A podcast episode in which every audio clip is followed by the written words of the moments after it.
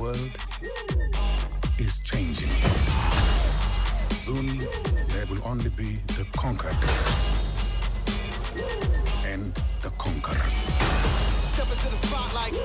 You are a good man Step into the spotlight. with a good heart. And it's hard for a good man to be a king.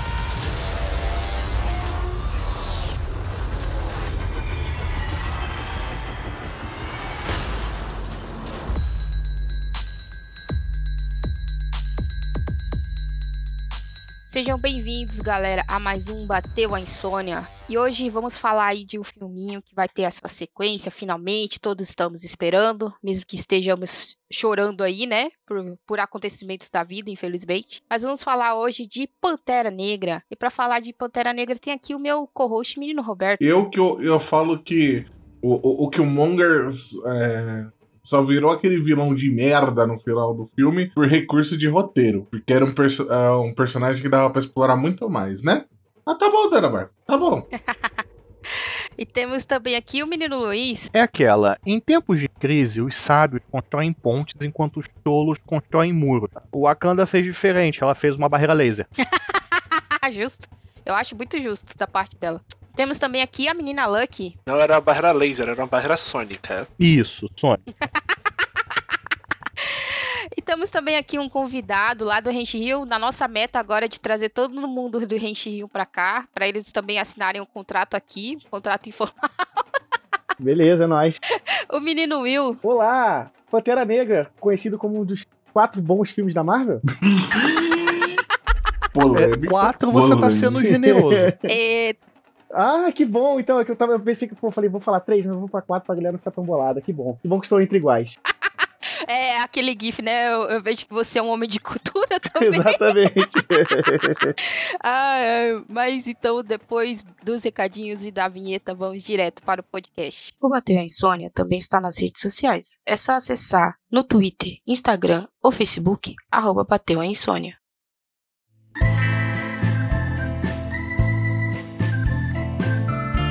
Bateu a insônia? Então se aconchega aí para ouvir o podcast.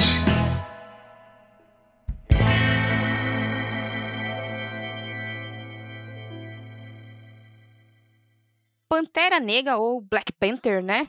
Que é um filme aí que a Marvel já estava tentando fazer já há alguns anos. Dizem que em 1992 o Wesley Snipes estava tentando fazer um filme. Só imagino como seria. Assiste Blade 3. Moleque, né? Seria aquilo. É, ia, ser, ia ser uma fusão de Blade 3 com Príncipe em Nova York. Agora eu vou corrigir vocês. É, não é Blade 3, gente. É Blade Trinity. Verdade, verdade. Blade 3. Assim, é- é- sejamos, sejamos realistas. Foi em 92 que ele tentou fazer o, o filme do Pantera Negra. Ele tentou ser diretor. Em 92, ele tinha feito o que de, de relevante na época? Ah, O Wesley Snipes? é. Eu acho que só de- o Demolidor ele tinha feito Não, já. não, não. O Demolition Man é de 93. É 93, caramba. Nossa. 91. Deixa eu ver. é, ele tinha feito. 91 é Jungle Fever e New Jack City. Nada muito, muito bom, assim, né? Ele tinha feito White Man Can Jump. O White Man Can Jump é 92. e, e tinha feito é, Caminho to America, né? Que é o Príncipe de Nova York, né? Sim, sim, ele faz o. Por isso que eu estou falando que ia ser Blade com Príncipe de Nova York. Mas a galera, a galera ficava zoando muito quando o Pantera Negra estreou. Não, não, você tá confundindo. Ele fez King of New York, de 90, É, que é um outro filme. New York. Hum. Ah, Ah, tá, é, é porque ele Mas a- tá no 2, né? Ele tá no 2. Ele tá no Ele 2. tá no 2, Ele mas tá no ele não dois. aparece. Mas ainda assim, ia ser uma fusão dos dois filmes, eu tenho Ia, certeza. ia, ia com. é, a galera sacaneava demais que Príncipe em Nova York era o filme do Pantera Negra antes do Pantera Negra estrear. Era muito. A internet, ela não, não tem limites, né? Pois é. E não, e não duvidaria que, essa, que esse filme do Pantera Negra teria a trilha do Michael Jackson. É, vocês sabiam que em 2005 ele tentou de novo? Ah, ele ficou tentando por um bom tempo, né? Em 2005, depois 2011, depois. Aí, só quando foi em 2014 que anunciaram que o Chadwick Boseman ia ser o Pantera Negra é que ele desistiu da ideia. Mas ele tava preso nessa época, não? Ele, em 2011, mandou. Preso não, ele tava fugindo da cadeia. É. Estava fugindo de pagar o fisco. Ah, ele tava foragido. Ele tava Sim, foragido. em 2011, ele mandou um roteiro. Eu tenho muita curiosidade de conseguir esse roteiro. É o Zagalo, né, cara? Ele já tava tipo assim, vocês vão ter que me engolir, né? A dúvida, a dúvida que eu tenho, esse roteiro é só dele ou é com o Goyer também? Porque o Goyer escreveu os Blade tudo, aí é, é uma dúvida. Não, não. é- O roteiro que ele entregou foi só dele. Eu não sei aonde ele arrumou tempo de escrever enquanto fugia. Às vezes você fica muito tempo no mato, né? Aí você olha o mato, lembra que, É, putz, Pantera. Negra saía na Jungle Fever, né? Da Marvel. Putz, acho que vou escrever uma história sobre um herói da floresta. Putz, vou escrever um filme Pantera Negra. Aí pode ter vindo a ideia.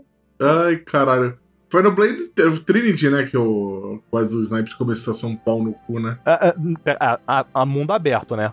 Conhecidamente pau no cu. É, isso que eu ia falar. Conhecidamente, pau no cu. É, porque tem um filme é um pouquinho mais antigo do que Blade. Sai- na verdade, o primeiro saiu no primeiro, no mesmo ano do primeiro, que eu gosto muito, que é o Wes Marshalls. Ali ele já tava surtando. Ah, ah, eu, eu vou falar uma coisa. Eu quero chegar um momento pra gente falar de Blade, pra gente falar do, do pau no cu do Wesley Snipes.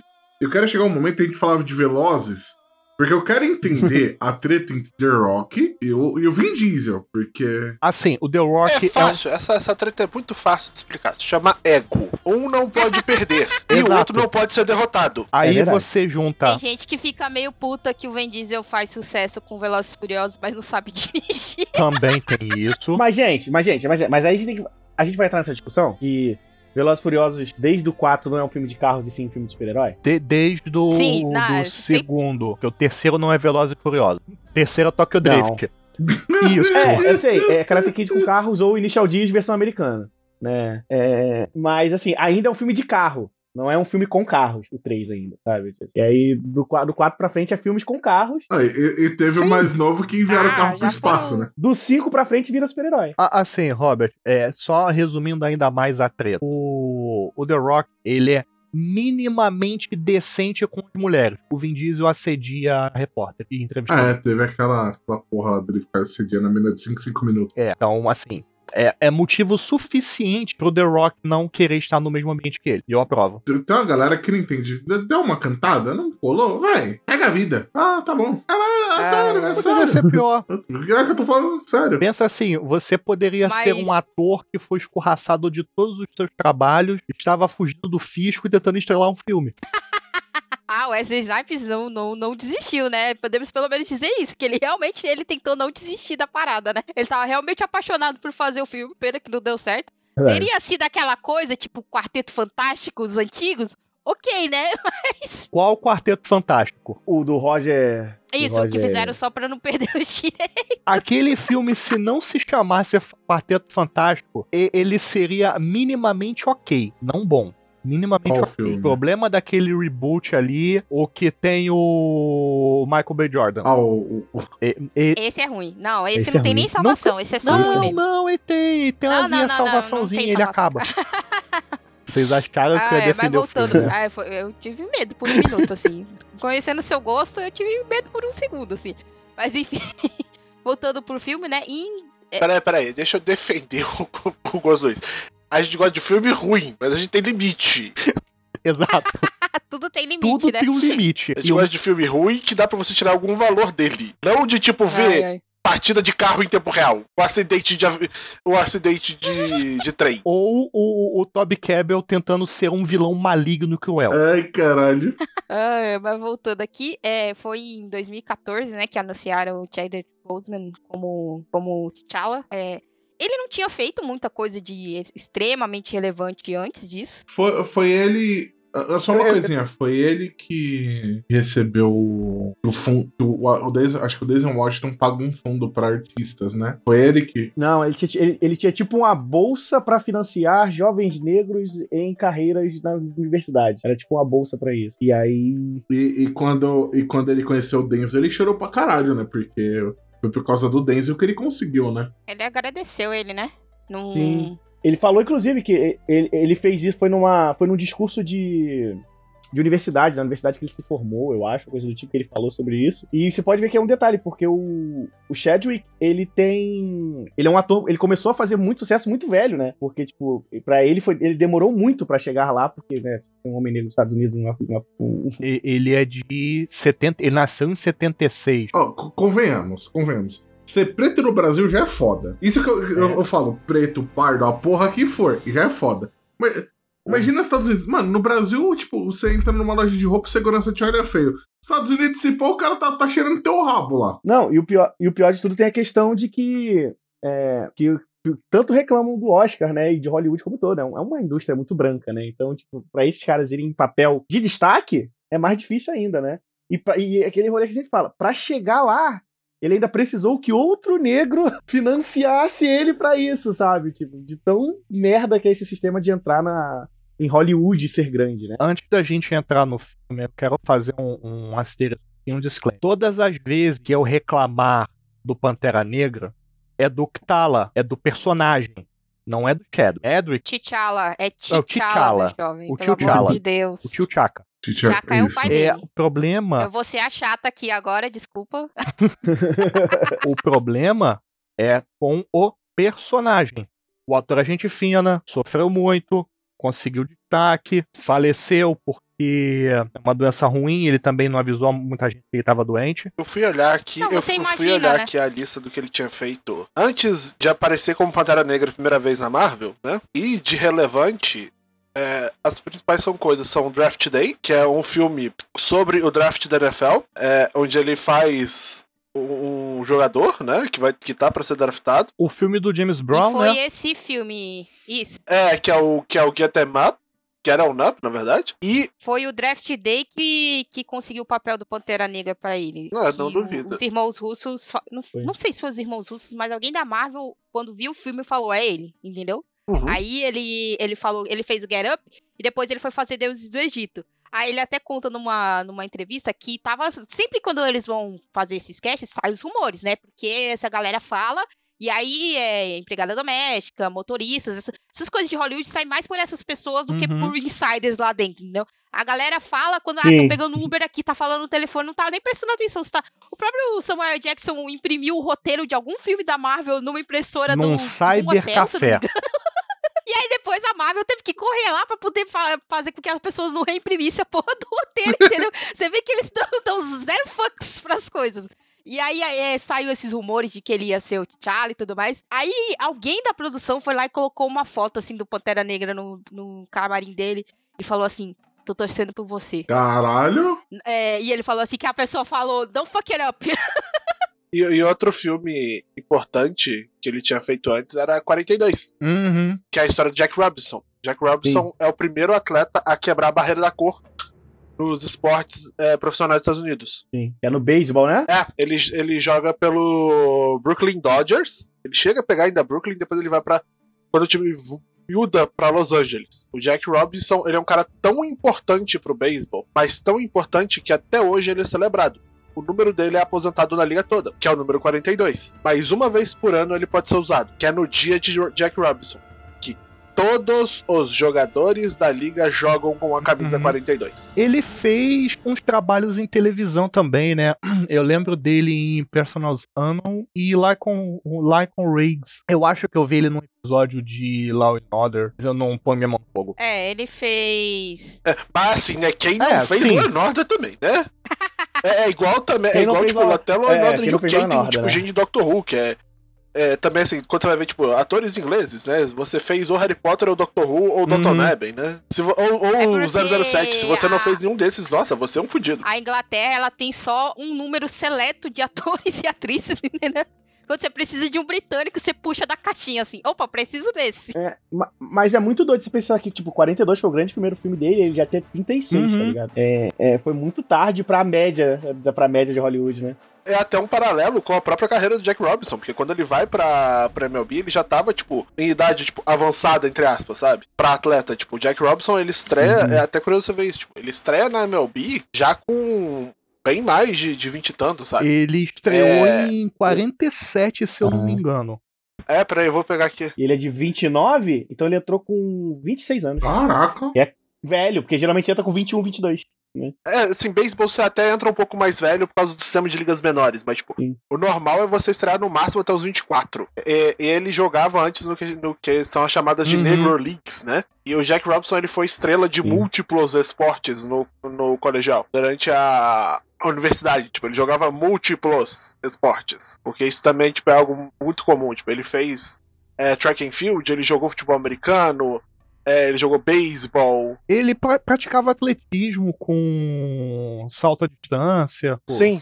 É porque são, são habilidades transferíveis para outros esportes. É, que era, era beisebol, basquete, futebol americano Futebol americano. e E hoje é assustador, porque se um atleta hoje em dia, se ele, por exemplo, um atleta da NFL que joga NFL e, e beisebol já é muito, Uhum. tá ligado? Tipo, esse Uhum. cara que faz cinco, seis esportes é mais impressionante ainda, tá ligado? É, ele só, ele só não, não bate o recorde de um atleta, era um atleta indígena até, de origem indígena, que ele praticava, tipo. Eu acho que ele chegou a competir em, tipo, 11 modalidades. Ele é considerado, tipo, o maior atleta É. da história dos Estados Unidos, porque, tipo, ele, é meda- ele é medalhista olímpico em múltiplas modalidades também. Meu Deus. Mas enfim, né? O Chadwick, ele foi escalado pra ser o T'Challa em Guerra Civil, né? A primeira aparição Uhum. do Pantera Negra ia ser em Guerra Civil. É, tem muita gente que não gosta de Guerra Civil porque compara com os quadrinhos não sei o quê. Eu acho ok. Pra uma primeira tentativa de crossover gigante, né? Foi ali um Perfeita. rascunho do que eles iam ter que fazer quando eles fossem fazer a saga final, né? É, mas é, o- a galera gostou muito de, de como foi representado o Pantera Negra, gostou dele como Pantera Negra. Só que aí você imagina, ele descobriu o câncer dele em 2016. E, e Guerra Civil estreou em 2016. Então você imagina que tava tendo todo aquele boom do personagem dele, todo mundo fazendo Wakanda Forever e, e esperando ansiosamente pelo filme.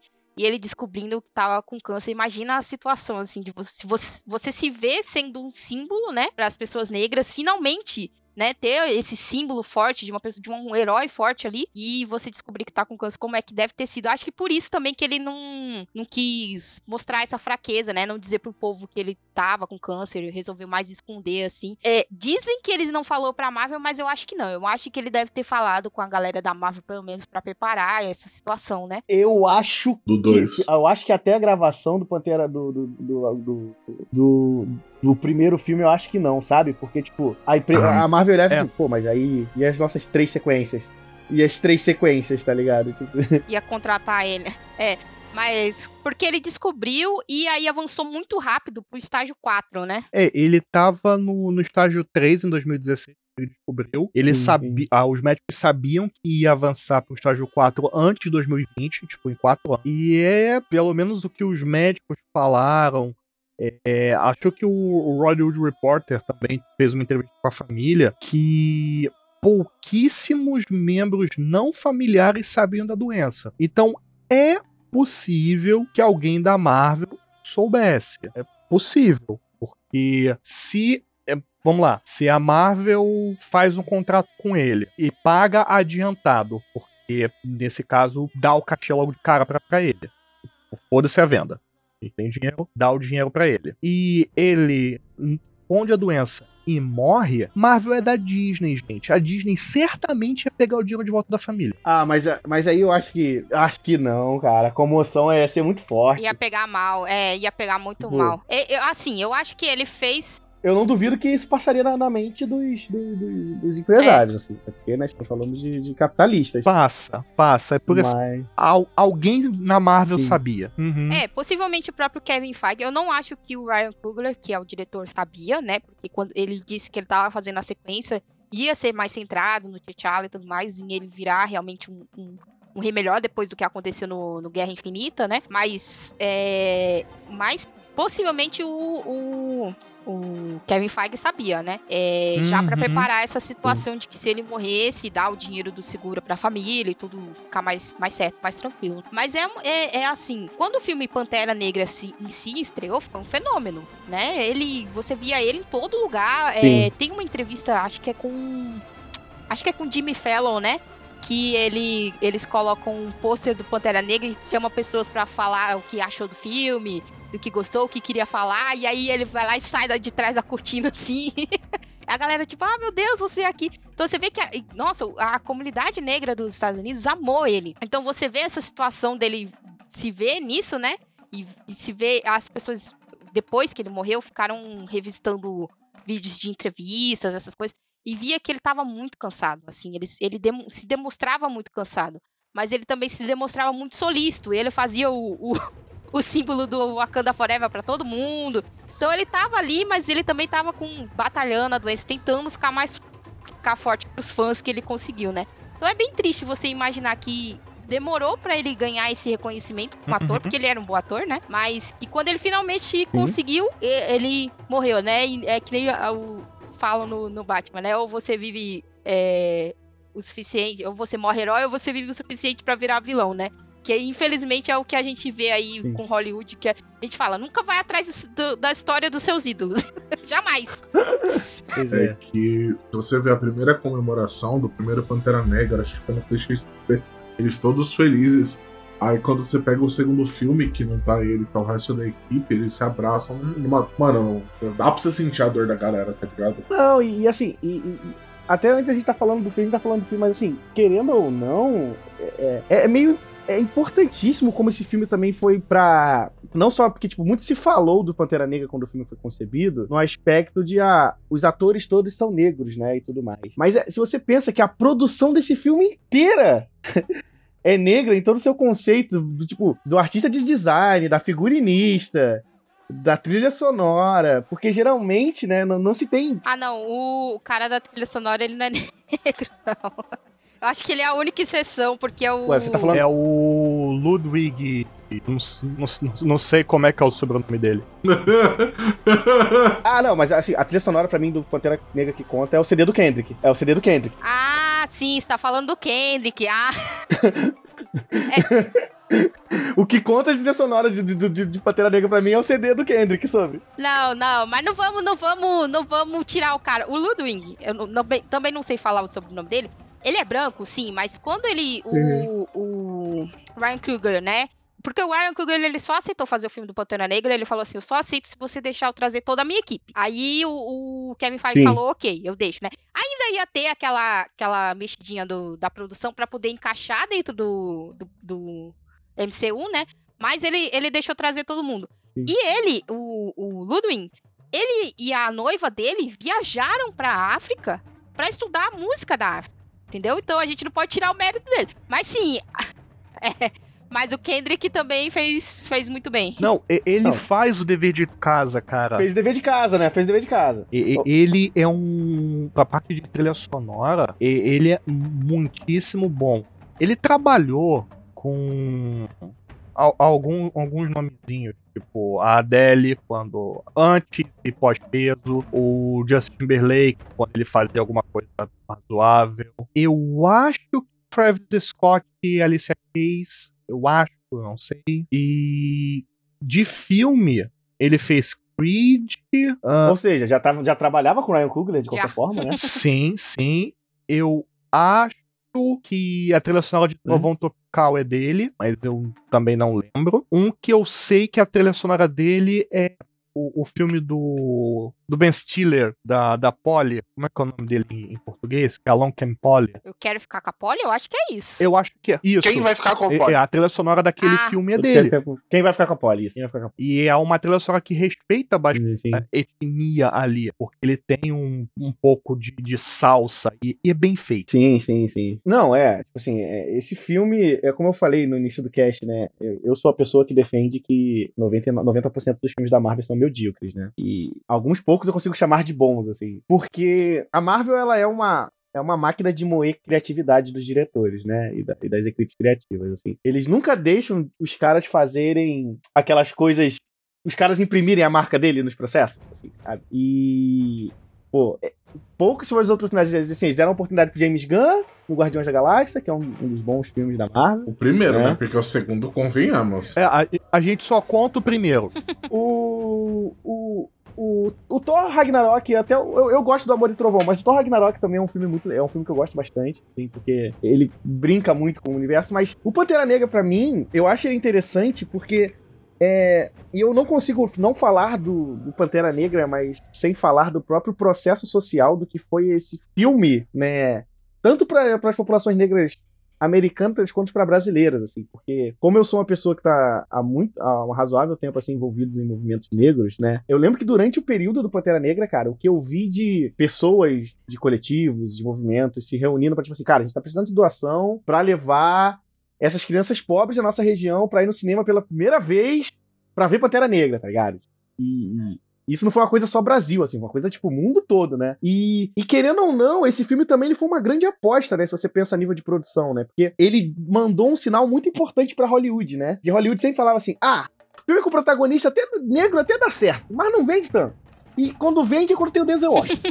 ou o Morgan Freeman. Quando não tem eles, não vende direito, tá ligado? E muito menos quando tinham diretores e produção negra. Então, tipo assim, o filme do Pantera Negra foi uma grande aposta para até pra população negra se lançar no universo do cinema mainstream hollywoodiano, né? Porque se você pensa que toda essa população, assim, sofreu e batalhou durante os anos 60 e 70 e o, e o início dos 80 com os filmes de Black Exploitation, que só, que, tipo, só dos anos 2000 pra cá que a galera realmente começou a olhar para trás e entender que tinha muita arte naqueles filmes, né? Então precisou esse filme, tipo assim, cara, Pantera Negra não pode dar errado, tá ligado? Eu lembro que, que, que, a sensação que a galera tinha era tipo, meu Deus do céu, esse filme não pode dar errado, porque senão Hollywood vai ficar falando o tempo todo, tá vendo? A gente bota os pretos todos no filme e o filme é um fracasso não vale a pena. E, e, eu lembro que tinha muito medo, porque, pelo menos eu tinha muito medo, porque, tipo assim, eu sou uma pessoa que já leu os quadrinhos da Marvel, há, sei lá, desde o início dos anos 2000, desde moleque. E, assim, Pantera Negra não é. Antes do filme, eu poderia chamar ele de escalão C ou D da Marvel, assim, de popularidade. D, sem sombra de dúvidas, a coisa mais significante que ele fez nos quadrinhos, as duas coisas mais significantes que ele fez no quadrinho foi casar com a Tempestade, né? Porque X-Men tinha estourado, que é a melhor fase dele. E essa fase é e... ótima. Essa fase é ótima. Em Guerra Secreta, quando ele faz parte dos Illuminati. Só. Tipo, não. Sim. E tem sim, quadrinho sim. pra então- caramba dele. A primeira edição. Não, e tem muito quadrinho bom. O problema é que eles não vendiam, né? É, tipo...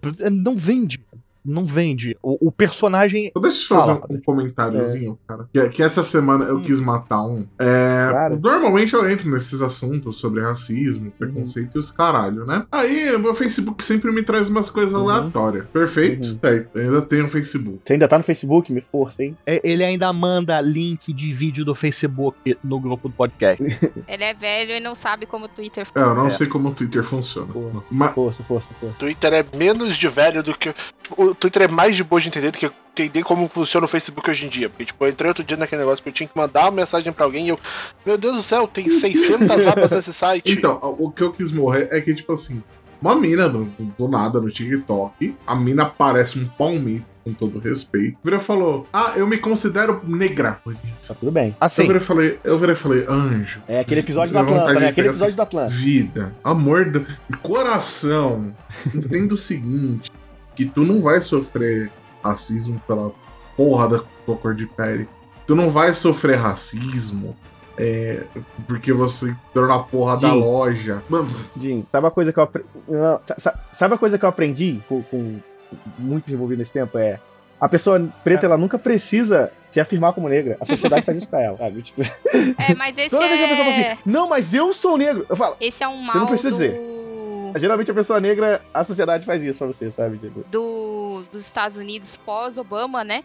Que é algo que mostra muito no filme Corra, né? Que é essa galera branca. Ah, mas eu não sou racista, eu votei no Obama, Nossa. eu votaria no Obama. ah, ah. E, e, assim, Roberto, tem, tem dois, só dois detalhes. Uh, primeiro, eu conheço um cara que estudou comigo no ensino médio, foi fazer faculdade e ele passou para Federal do Rio de Janeiro. Ele é mais branco que 90% dos meus Gunpla. Isso diz e muita coisa. Declar... E, e ele se declarou negro. Uhum. para fazer. Pois é. E não foi pego, né? E não foi pego na fraude, né? Não, não, não, não ele foi ele fez isso propositalmente porque ele estava cursando ciências sociais. A o trabalho de conclusão de curso dele, a monografia dele, é exatamente sobre racismo e preconceito. E ele usou o fato dele ter entrado como negro e ninguém ter feito nada. Ele, ele sim, podia ter perdido a graduação é, é dele falando sobre isso, né? E eu soube. Curiosidade, né? Ah, mas, mas aí, é, ele quis provar um ponto, né? Nesse caso. Sim, ele quis provar um ponto muito específico. Não, não foi que nem o caso, o cara que foi aprovado na porra dele, acho que foi pra trabalhar pelo INSS, e o merda, ele, se, ele foi, foi a mesma questão. E o cara era um palmito. Ah, o pessoal, o pessoal, o pessoal Assim, que tá escutando esse podcast tá. Teve uma mulher, né? Teve uma mulher que ela foi aprovada num concurso e aí quando ela chegou lá, ela chegou com um blackface total. Ah! Não, Uhum. só, só, só, só, deixa, só deixa eu dar uma complementada. A galera deve estar falando, porra, você tá sendo racista. Cara, não não é questão de, de- de- Nesse momento não é uma questão de ser racista. É uma questão de, tipo assim, existe um sistema e o pessoal abusa do sistema. É que nem a porra do cotista. A, a porra do. do chega da, da porra da faculdade pública. O elitista vira e fala: Ah, eu não passei numa sala de 60 alunos, cota é 10. Aí vai. Aí vai. Aí, aí vai E aqui, outra coisa aí, tipo, você não compete. É, é- E 10 é tipo assim, 10 é raro. 10 é raro, e outra coisa, é tipo, a cota compete É. com a cota. E- Tipo, você só, você É, só não compete com compete o cotista. ele. É. Se sobrar vaga de cotista, significa que você não tá competindo com o cotista. Porque, tipo, quando eu passei. Quando eu passei pra economia, Mas, aí, mas a galera nunca estuda isso direito. É, porque sim, eu fiz três anos de economia. É, Jesus. É, eu fiz três anos, eu estava É. três anos matriculado na faculdade de economia. Eu fiz três anos do curso de economia. Não, eu fiz tudo menos economia durante esse tempo. É, quando eu entrei, tipo, eu entrei porque sobrou vaga. Tipo, porque tinha uma cota para pessoas indígenas e sobrou vaga. Aí eu passei em décimo segundo de 10. Por causa que, teoricamente, eu só podia. é, como era vestibular seriado, só tinham 10 vagas. Mas como sobraram essas duas a mais, aí eu passei no Hum. décimo segundo lugar de 10 pessoas. Ah, então, é- Menino Eu- Roberto. Eu, eu, eu quero reforçar isso porque, tipo assim, a galera. Não. Mano, a gente tá falando de Pantera Negra, a gente tá falando de cor. E, mano, eu tô cansado de ouvir filha da É puta sobre falar sobre isso cota. que eu quero falar rapidamente. Eu sou descendente de índios. Os meus Uhum. são negros. Eu sou pardo. Não sou amarelo, não sou negro, não sou branco. Embora minha certidão de nascimento esteja grafada como branco, porque na época se grafava a cor quando a criança nascia. Enfim, Ah, mas par, pardo, se- você pegar na Uhum. lei ou até fora do Brasil, é considerado negro. é, calma. Eu tô Calma. Aí eu tava trabalhando um belo dia, lidando com um cliente, um jovem de 19 anos, negro, entregador, e eu tava explicando pra ele que se ele não pagasse o aluguel pro senhorio, ele poderia ser despejado. Ele virou na minha cara e falou: Ah, mas pra você é fácil, porque você tem curso superior e é branco. Eu pariu. É o quê? Eu, eu tô queimado de sol igual não sei o quê. E eu não sou branco nem aqui, nem. Tá, eu posso ser branco comparado a uma pessoa africana, mas eu não sou branco. E eu fui chamado de branco porque eu fiz faculdade. Hum. É. en- Então, assim. o- e- Sofrer racismo é uma coisa ruim e pesada. Sofrer racismo errado é pior ainda. Olha, eu não sei se o, se o Tipo, assassino é errado é pior ainda, Caraca, não. se você vai ofender, se você vai cometer um Sabe, faça tipo, direito. É porque quando. É porque a gente acaba Ah, pensando muito sim, no racismo na sim, ofensa, né? sim. Mas tem tantos outros aspectos que vêm junto, sabe? Tipo, e aí é tipo, sabe? É que, tipo, como você falou, você passa por pardo. E eu entendo a posição dele nesse, nesse, nesse momento, porque, tipo assim. Hum, Não tem como a exato. gente falar de racismo no Brasil e não falar de colorismo, sabe? Tipo, então. E, e aí a gente entra nessa pauta porque é, o Brasil é um país muito específico nas suas- nos seus aspectos, em como a população negra se, se dispersou, né? A gente misturou, diferente dos outros países, né? É, é, é o, é o maior país negro fora da É. África, né? E, E, e- só que isso não é, tipo. é, porque, tipo. A população em Isso. si não pensa sobre isso. Tipo, a gente não fala sobre isso. E só uma, uma, correção, uma correção minha. É- a gente não fala como que, certo- tipo, mas em por questão, quê? tipo, até uma questão de cultura. É, Tipo, É, é- é- não, é projeto, mas eu falo assim. Não é tipo, projeto. a, a cultura negra é muito mais integrada no Brasil do que, por exemplo, tipo, nos Estados Unidos. uma sabe? correção minha, Lucky. É, é- é- É, o termo certo é indígena, não índio. Eu errei. Meia culpa. Ah, sim, sim. É. Ou se você quiser falar, tipo, Uhum. povos originários. Mas é, é complicado aqui no Brasil, porque assim, você vê uma pessoa mais ou menos moreninha, e aí, né, que a gente chama de pardo, né, porque foi a nomenclatura que a galera descobriu por aí, e aí a pessoa acha, ok, então é branco. Se você for lá pros Estados Unidos, a galera acha que você é branco. Se você, ou eles vão te chamar de latino, né? Se for, se for pros Estados Unidos, a galera saca. Da, da, da, peraí. For É, pros você Estados Unidos, a galera latino, saca né? a, a latino, tabela é latino. Pantone. E vamos ver aqui. Ah, Não, eles vão só te chamar de latino, porque é o que eles fazem, né? Na real, né? Você precisa andar com, com aquele teste de ancestralidade, entendeu? Pra poder comprovar. Family Guy é, é, não, é exatamente, exatamente a cena do Family Guy. Eu ia falar isso agora. é a tabela Family Guy de preconceito. Não, mas, mas é tipo, e às vezes alguns desses, desses, desses, desses contextos mudam bastante, né? Eu falo isso porque, tipo, por exemplo, é, no, nos Estados Unidos, é, você associa, se associa muito a cultura negra com a religião cristã, sabe? Tipo, por quê? Porque lá as igrejas batistas eram refúgio pros negros ficarem, sabe? Tipo, fugir daquele processo de segregação bizarro, sabe? Então, tipo, eu lembro quando, quando o Kanye West lançou o, o CD, o CD gospel dele, e todo mundo falou assim: caraca, Kanye West lançando álbum do Senhor, mano. Eu pensei que ele era do rap, tá ligado? E, e a galera esquece desse contexto, tipo, de que, tipo, pra boa parte da população negra americana, a igreja batista, principalmente, né, era o grande espaço deles, né? Então, isso acaba se integrando na produção cultural deles de diversas formas, né? A gente pode esquecer, né? O, o, o Martin Luther King era, era pastor da igreja batista, né? É, e boa parte dos movimentos que rolaram, né? A, a caminhada de Selma foi possível porque existia toda uma integração entre as igrejas batistas das cidades ali dos Estados Unidos, né? E assim eles puderam se reunir e fazer. Só que no Brasil, como a gente veio com, essa, com esse processo colonizador, acima de tudo, né? De, de vender a famosa democracia racial, né? No Brasil. Então a gente, como a gente misturou e a gente falou assim, todo mundo é igual, quando esse aspecto não existe, né? É, de igualdade 100%, até porque principalmente a sociedade não foi montada de maneira igualitária, né? É curioso porque é um processo que é difícil a gente achar analogia, né? Muito se compara com os Estados Unidos, só que é um processo totalmente diferente, sabe? Eu lembro quando eu tava lendo o, o livro da Vida do Nascimento, ele tem um livro chamado Quilombismo, e quando ele fala pra comparar processos de, de miscigenação, ele manda a galera comparar com, tipo, cara, vai comparar com Congo, sabe? Tipo, Nova Guiné, sabe? Que foram países que foram colonizados, né? E a população negra se misturou num processo parecido com o brasileiro. Né? E quando a gente fala isso, a gente pensa muito a produção cultural do brasileiro. Tipo assim, quando, você- quando o Brasil é pensado lá fora, a gente pensa em samba, funk, e que são é, produções culturais absolutamente negras, né?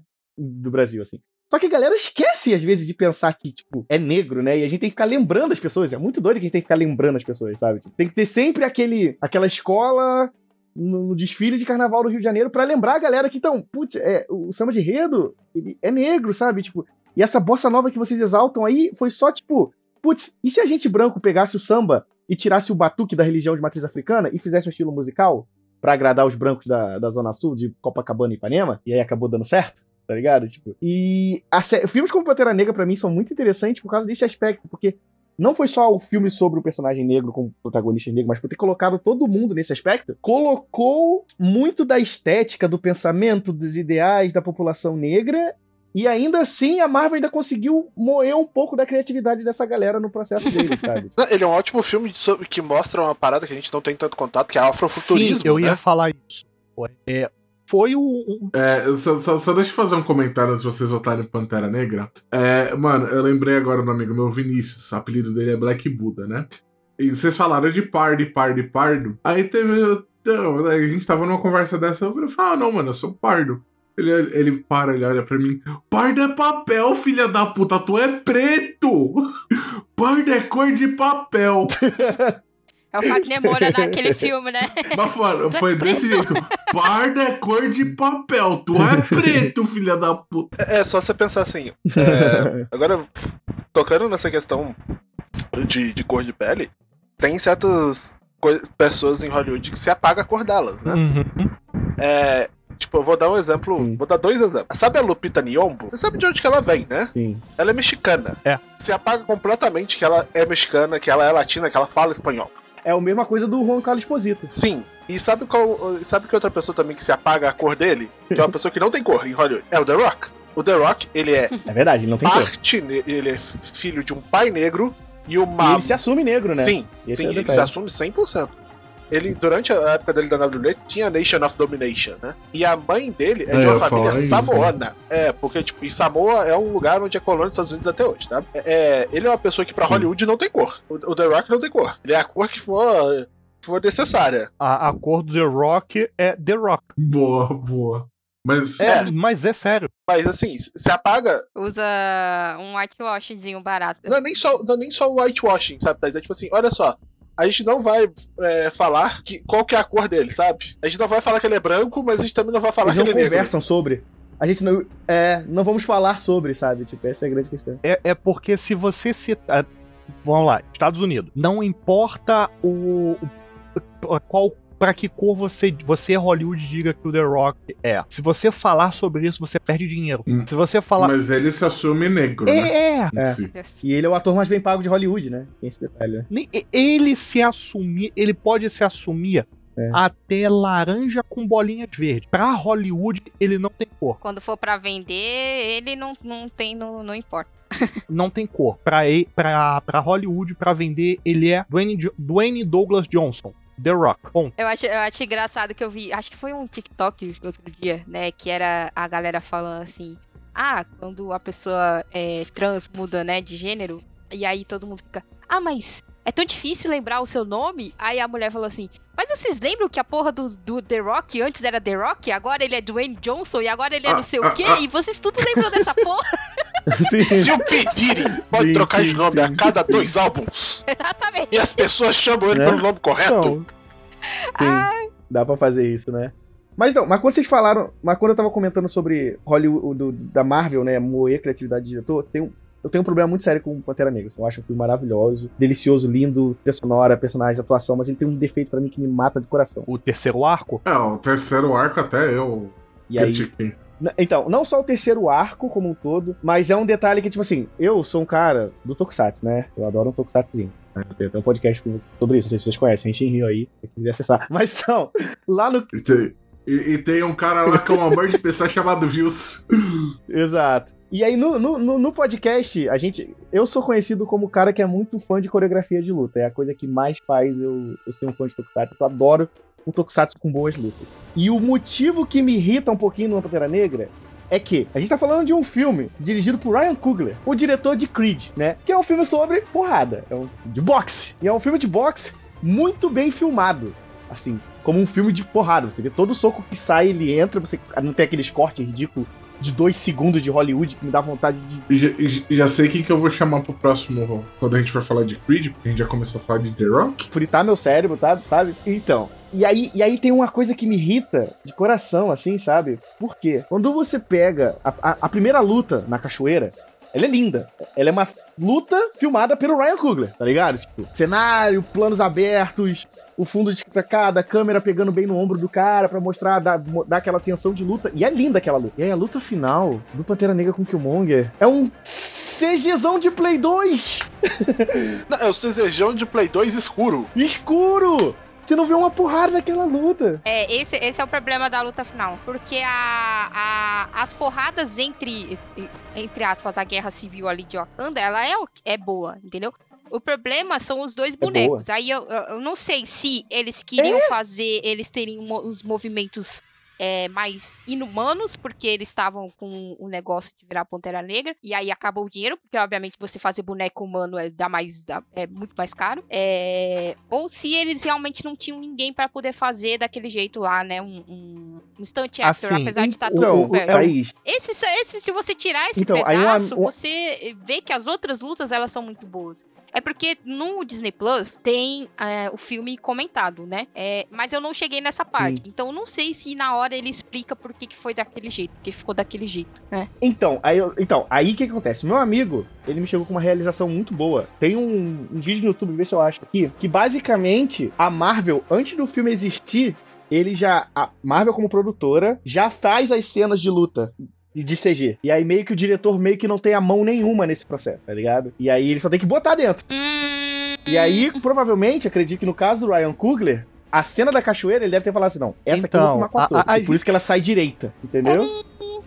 Eu não, não, não tenho certeza, assim, porque até a parte onde eu vi é, comentado, eles falam muito sobre como eles é, fizeram as cenas, por exemplo, a cena do cassino. É, A gente tá, Uhum. nem falou do filme, mas jogando aí as cenas ao ar, né? É, a cena do cassino, por exemplo, eles falam que é, ele, a galera que faz os estantes, né? E a galera de roupa, essas coisas, todo mundo junto construíram o cassino todo, é todo construído, menos o teto. Como eles fizeram, é, ficavam treinando enquanto tava construindo pra poder fazer. A ideia dele era fazer um take só. mas ele teve que fazer em, em alguns cortes. Então você vê que foi um planejamento dele. E, e então, eu entendo que talvez Uhum. tenha alguns bits, né? Alguns pedaços do filme que a Marvel fala, ó, tem, precisa ter isso. É, aí tudo bem. Agora, todas as cenas, aí eu acho que já é um É. pouco demais, entendeu? Assim, porque a Marvel, desde o do Homem de Ferro 1, ela segue uma fórmula. É óbvio, tá, tá claro. Quem assiste cinema Sim. sabe disso. É, poucos filmes da Marvel são filmes-filmes, né? É algo que a galera não, não, não entende, porque é uma concepção que a própria Marvel criou, que eles são mais como se fossem é, episódios de seriados estendidos, entendeu? É assim, em vez de sair tudo igual sai na Netflix, sai, é, e em vez de sair um por semana, né, como sai nos outros lugares, sai um por a cada três meses, por exemplo, né? Então, saiu o Homem de Ferro 1, e aí eles foram conectando, entendeu? Eles foram puxando, puxando. Então, quando a Sim. galera fala assim, ah, saiu um novo filme da Marvel, é mais como sai um novo pedaço do seriado gigantesco Marvel, entendeu? Mas, Pantera Negra, ele é filme filme, porque ele tem os três atos, né? E isso virou um problema depois quando eles começaram a fazer Sim. seriado, porque eles fazem seriado como se fosse um filme gigantesco. Aí fica um saco! Exatamente. Um saco. Porque eles já Um estavam saco. fazendo episódios de seriados gigantes, aí agora eles estão dividindo esses episódios de seriados gigantes em mini, mini episódios, entendeu? Então é. Mini nada, confuso. Thaís. Cada episódio tem uma hora! É, cada, é, é- eles querem fazer o, o filme. Não tem uma métrica, né? Tem uns que tem uma hora, tem outros que tem menos. Você fica tipo, caralho, meu irmão, arranja uma Assim, métrica aí, pelo amor de Deus. É, saiu um, um artigo da Sex Guide sobre Pantera Negra há alguns anos que fala que a parte da luta final, a luta ali, ela usou dublês com captura de movimento e, tipo, vários dublês para poder pegar partes do, do, do corpo para fazer a captura para gerar aquela aquele estilo único. Então assim, não foi totalmente CGI. Ah, foi. É, tipo, e, e a questão que me, que me entristece muito é que, cara, os caras estão fudendo Hollywood, assim, tipo, não falta dinheiro, sabe? Tipo, Então, aí, aí eu já, já vou. Não sendo fanboy, mas sendo Tipo, fanboy, por- né? Fangirl aqui. É, o problema real é que a galera, é, Hollywood em si, ele sempre segue as trends, né? É, ah, foi os filmes de western. hum, Todo mundo fez a porra de um filme de western. Ah, foi Twilight. Todo Sim. mundo pegou um pseudo Twilight e fez o seu pseudo Twilight. Aí agora é o MCU. O MCU tá há 10 anos. 10 fucking anos. 10 não, mano. A gente, eu sei, Mas 10 mais não. já, né? Mais, nossa senhora, é que 14. eu tô presa lá em. O Homem de Ferro é 2008. Mas- Eu amo lembrar do maravilhoso, o incrível universo cinematográfico da Universo. Não, fale mal de meu Dark Universe. saudades Dark Universe. Cara, em pensar, Amo demais, entendeu? Que durou o quê? Uns dois filmes. Foi o Múmia novo, né? E qual foi o outro? Foi o Múmia e o Drácula, Drácula. Ia Untold. começar no. É, ia começar no Drácula. Ah, é porque o Múmia eu gostei. O Múmia eu gostei. O Drácula eu nem vi. O Múmia eu gostei. Então, o, o problema do, do, do, do universo do, do Dark Universe atual foi literalmente as pessoas não entenderam a proposta. Eu tive que ver gente que eu discutia ao vivo de um canal famoso, a qual eu não vou citar nome, que não entendeu que em Drácula Untold é uma história de explicação de origem do Vlad Tepes, da pessoa que vira a lenda, do, no caso transformando o Vlad Tepes histórico no Drácula. As pessoas não entenderam isso. Elas queriam um filme do Bela Lugosi. Ou pior, elas queriam um vampiro de Sim. entrevista com um vampiro, o filme, não os livros, seduzindo na malemolência e causando terror.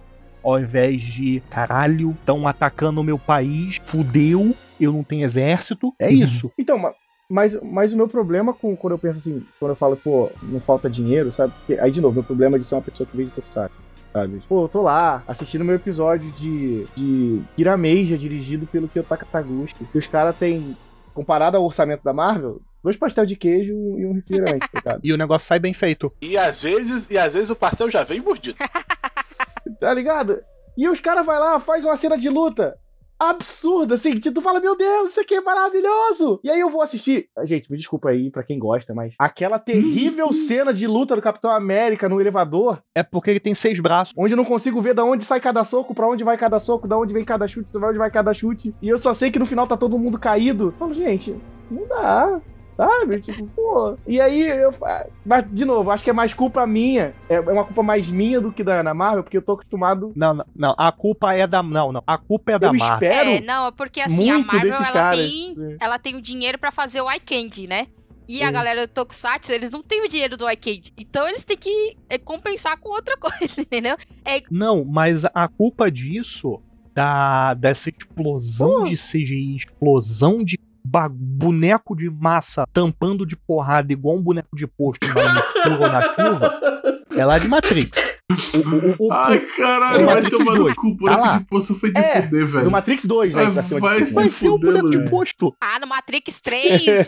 no Matrix 3 é Mas é, literalmente. mas é, Alex, mas é, Alex. Assim, o problema foi lá. Lá começou é, a, a é. putaria Porra. de botar CGI em tudo quanto é lugar. Tipo, escroto. Mas, o- mas, mas o rolê aqui, no Matrix ainda É. fazia sentido, porque a proposta era você ser aceita. futurístico, cyberpunk, então a gente aceitava. E a proposta ali, a proposta ali é tipo, é um programa de É. computador, sabe? Ele ser, ele ser robótico É, e ser tipo plasticão, até que, tipo, pela proposta faz sentido. Mas faz é sentido. ruim, mas ele encaixa. resto, porque era o? Ainda Aí assim. veio a, a- a Disney É. fazer a, a- Cara, eu adoro cinema. Consigo passar 24 horas sentado na frente da televisão assistindo filme, sem cansar. Mas filme, começo, meio e fim. Filme que acaba. É, é o que a Thaís falou. Não, essa Vai acabar, porcaria isso, da, que a, a Disney tá fazendo. Eu tô vendo uma série. Quantos filmes tem a Marvel agora? Não, é, é uma Ah, série. A gente nossa. tá no, no Nossa. episódio 30 e 30, poucos. quase 40, sei lá o quê. Tipo, não é 30 e poucos, eu filme. Eu, eu, eu, vou. Ah, mas eu vou te falar assim que a galera fala, ah, já, já deu a saturação, já saturou, e não sei o quê. Mas eu vou falar assim, não saturou, e por quê? Saturou. Porque ninguém. Assim, Pô, saturou. saturou, pra saturou algumas no pessoas, mas primeiro ainda faz É, é, bilhões, né? A maioria Quer dos ver um filmes que exemplo sai faz como isso bilhões. intoxica? Sim, sim, sim, sim, sim. ninguém conseguiu. É. Joker. Joker, o, o filme que deveria se chamar Arthur e não o Coringa. O filme, ele é. Tipo, você tirar as referências de. de Batman dele, o filme é bom. Ele é fechado. Ele se Isso é sustenta. Ele se mantém. Você consegue pegar aquela obra, assistir, acabou. Você pode ficar com aquela sensação. Hum, seria legal descobrir o que acontece depois e começar a fanficar sobre aquilo enquanto conversa com os amigos. Agora você vai. Aí o que você que ele- vai. E agora você vai, sabe por quê? Porque a Warner não tem mais Exato. controle sobre a vida. Ela vai lá e faz um dois. Mas isso é bom, eu gosto do novo Batman por causa Ah, disso. Assim, não, sabe? assim, mas Tipo- é, tem que ver, né? Porque assim, filmes separados funciona, funciona muito bem. Sim. Você vê, tem até seriados de heróis e tudo mais. Mas essa coisa que a Marvel faz, que é Sim. conectar, que é aquela coisa que o fã de quadrinho gosta de, opa, tô lendo uma revistinha aqui, mas opa, tem esse pedaço, tem o crossover. Aí eu falo pra você, Thaís, Thaís, Thaís, Thaís, Thaís, Thaís, Thaís, Thaís. Aí, eu- aí eu vou ter que te, É, aí é, eu vou ter que te é. interromper. Fã de quadrinho nenhum gosta disso. Quem gosta de quadrinho Ninguém, é, quem gosta de quadrinho não gosta disso. O problema é, É. que eles empurram isso pra gente, e a gente aceita porque a gente quer, quer entender a história. Tipo, cara, eu, eu falo isso que, tipo assim, assim, você pode pegar qualquer podcast de quadrinho no, no- Brasil, você fala assim, todo mundo, tipo, sei lá, você vai pegar uma análise de Noite Mais Densa da DC. Todo mundo vai te falar assim, pô, tem 200 edições É. contando os Tain. Tem dois Tain que É tipo, prestam, ninguém e quer essa- ler aquele Taim do personagem Obrigado. Z, mas que você vai ler, porque vai, vai, É, tipo, vai que tem eu- uma coisa importante nessa bosta. Tipo, por exemplo, eu, eu lembro, eu lembro que eu tava, tipo, eu tô, eu tô lendo aqui meu, meu. O meu demolidor da, do Chips e Dash, que tá maravilhoso. E aí, do nada, o episódio das invasão dos Venom.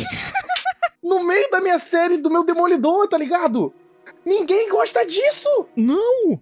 A, a- a isso! Eu tô. Eu, eu, não, não, não, assim, não. ninguém tá aí, tá aí. é muito eu, forte, eu ninguém leio é muito forte. Ah, eu- Sempre eu tem leio- o maluco, entendeu? Dois heróis da Marvel que eu leio religiosamente desde que eu me entendo por gente. É Doctor Strange e Thor. Eu tive que pegar pra ler duas, H- Uhum. duas não, quatro HQs do Hulk, porque por algum motivo, o, o- tinha um problema com o, o Thor. Aí apareceu um Hulk descontrolado com um implante cibernético, tampando de porrada com o Thor. Ah, é, porque é o, é o Hulk É. da fase do. do. do All Ewing, que o.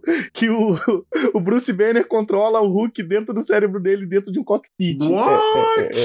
É, é, é, é, é, é doideira. É, cara, eu pareço eu. Que porra é essa? Aí eu tive que voltar. Não, não, não. Ai, ai, ai. Eu vou cortar esse. Vou cortar, cortar o papo aqui, porque senão vocês vão longe demais, entendeu? Eu já tive a minha cota Desculpa, dessa desculpa. porra quando eu fui ler é, o Noite Mais Tensa. Que aí eu tive que voltar. Quando o Hal Jordan morreu, virou vilão, morreu, não sei o quê. Eu tive que. Eu tive que ir longe, Ah, é, longe, longe pra poder Parallax, entender é. a parada, entendeu? Então eu entendo que tem gente que não gosta, mas tem gente que gosta. E o que foi isso que o M- Não, tem MCU gente que fez, gosta. né? Mas indo pro filme, Ma- Mas assim, mas é o que eu falo pra você, é que, tipo, esse negócio de mundo conectado, eu, assim, no início era muito legal. Assim como nos, nos gibis também era muito legal. quando era lembro quando eu li condensado, pela né? Não primeira era algo. vez. Porque agora eles foram longe demais, entendeu? Agora você tem que ver série, ver. O problema de tudo é que a Marvel é uma grande. tá em eterno grande saga. É, então, e o problema, e o grande problema desse formato de é tudo conectado, mas vamos ser sinceros, nem é conectado direito. Assim, é, é sempre assim, porque pô, você pega o filme, ele tá lá tentando contar a história dele. Aí, no finalzinho, eu vou botar só essa cena aqui pra pessoal falar, putz, mas aí Ó, liga mas eu com vou aquilo, te né? falar, E eu vou te aquilo nunca falar se realiza, que, tá ligado, esse é um mal que eu coloco na conta da Marvel. Esse é um mal, assim, que eles estragaram isso Hum. pra todo mundo. Todo filme, todo maldito filme, a galera fica até os fins dos créditos. E aí eu falo Fica, assim, Assim, gente, assim nem eu é fico até o final. Eu fico até o final dos créditos de todo o filme? Fico. Mas é porque eu sou a pessoa que é assim. Com que câmera que foi filmado esse filme? Eu sou Aí essa você tá pessoa. caindo longe eu demais, tenho né, problemas. E o meu problema também, Thaís, é que eu já fui no cinema, eu já peguei duas horas de ônibus. Não, Eu meu já- Deus, que que nossa, peito quando eu fui tá assistir cagado, Ultimato, sabe? Tipo, nossa, eu queria assim, morrer porque eu só queria ir no banheiro. Três horas de Três filme. horas de filme. Assim, eu não quero entrar nesse assunto do Ultimato, porque aquele momento Greatest Hit da Marvel tava querendo socar o cinema naquele Ultimato momento. Gente, eu não quero ver foi- essa cena de novo. Ultimato- 40 minutos de cena repetida, só pra virar um filme de três horas. É E eu fui ver esse filme na pré-estreia. Foi meia-noite eu fui pro cinema assistir essa merda. Eu voltei três horas da manhã, eu ainda tinha que dirigir pra casa. Pelo amor de Deus, Marvel. Sabe? Tipo, porra. Tá parecendo eu, já que É. fui no show do Flow, caralho. Eu, eu peguei o carro aqui, moro em Santo André, né? O, rolou o show do Flow no Teatro Bradesco, lá em São Paulo. Meu, eu assisti o show, mano. Eu ta- trabalhei o dia inteiro no estoque, já tava moído. Eu cheguei, eu saí do show, assim, sentei no carro falei, mano, que vontade de dormir no estacionamento do shopping, velho. Mas, ô Robert, uma coisa, tipo, você foi ver um show, que é uma parada que, tipo, é única entre si, sabe? Tipo, você foi ver a banda se apresentar e tudo. É uma parada que mesmo que você veja outro show, tipo, ele não vai ser igual aquele. Agora, tipo, outra coisa, você vê o filme da Marvel, que, tipo, você fala assim, ok, vai acontecer isso, isso, isso, isso, isso isso. E você tá olhando pra ela, não, eu só sei que vai acontecer, porque aconteceu em todos os outros filmes. E a, a forma deles de descrever é a mesma. Se acontecer alguma coisa levemente diferente, é só pra, oh meu Deus do céu, esse foi diferente. E aí você fala assim, tá, eu estou vendo esse filme tipo, há três horas pra eu ver a conclusão da história que eu estou assistindo há 16 anos. E, e assim, e pelo menos você viu o filme do. Você viu o show do Flow e eu, que no Rio de Janeiro eles cancelaram um dia antes. Então, assim, PowerPoint. Eu tenho o fotocópio deles é, Mas vamos lá. fotografado. Mas vamos lá. Depois a pessoa acorda boiando na Baía de Guanabara, não sabe por quê. É, eu te passo o endereço dele depois, tá, Will? Aí você. Tudo bem, cê- tudo bem, ele tem tudo bem. vários gandas lá, você pode levar todos eles, tá? Eu autorizo aí. Pô, bom, bom, bom, bom. Mas bom, indo bom, pro bom. filme em si, é, eu acho bonitinho que o filme ele já começa com. um- um- Assim, eu entendi que eles quiseram fazer um prólogo pra explicar, né, a origem de Wakanda. Mas depois lá no meio do filme eles explicam isso de novo. Então fica meio tipo. É pra explicar a origem do Vibranium. isso. Eu acho que o. E, e, assim, é, eu acho que também se não explicasse, não botasse toda essa parte de ficção científica, eu acho que as pessoas iam realizar mais cedo que eles estavam vendo é, Rei Leão 2, sabe?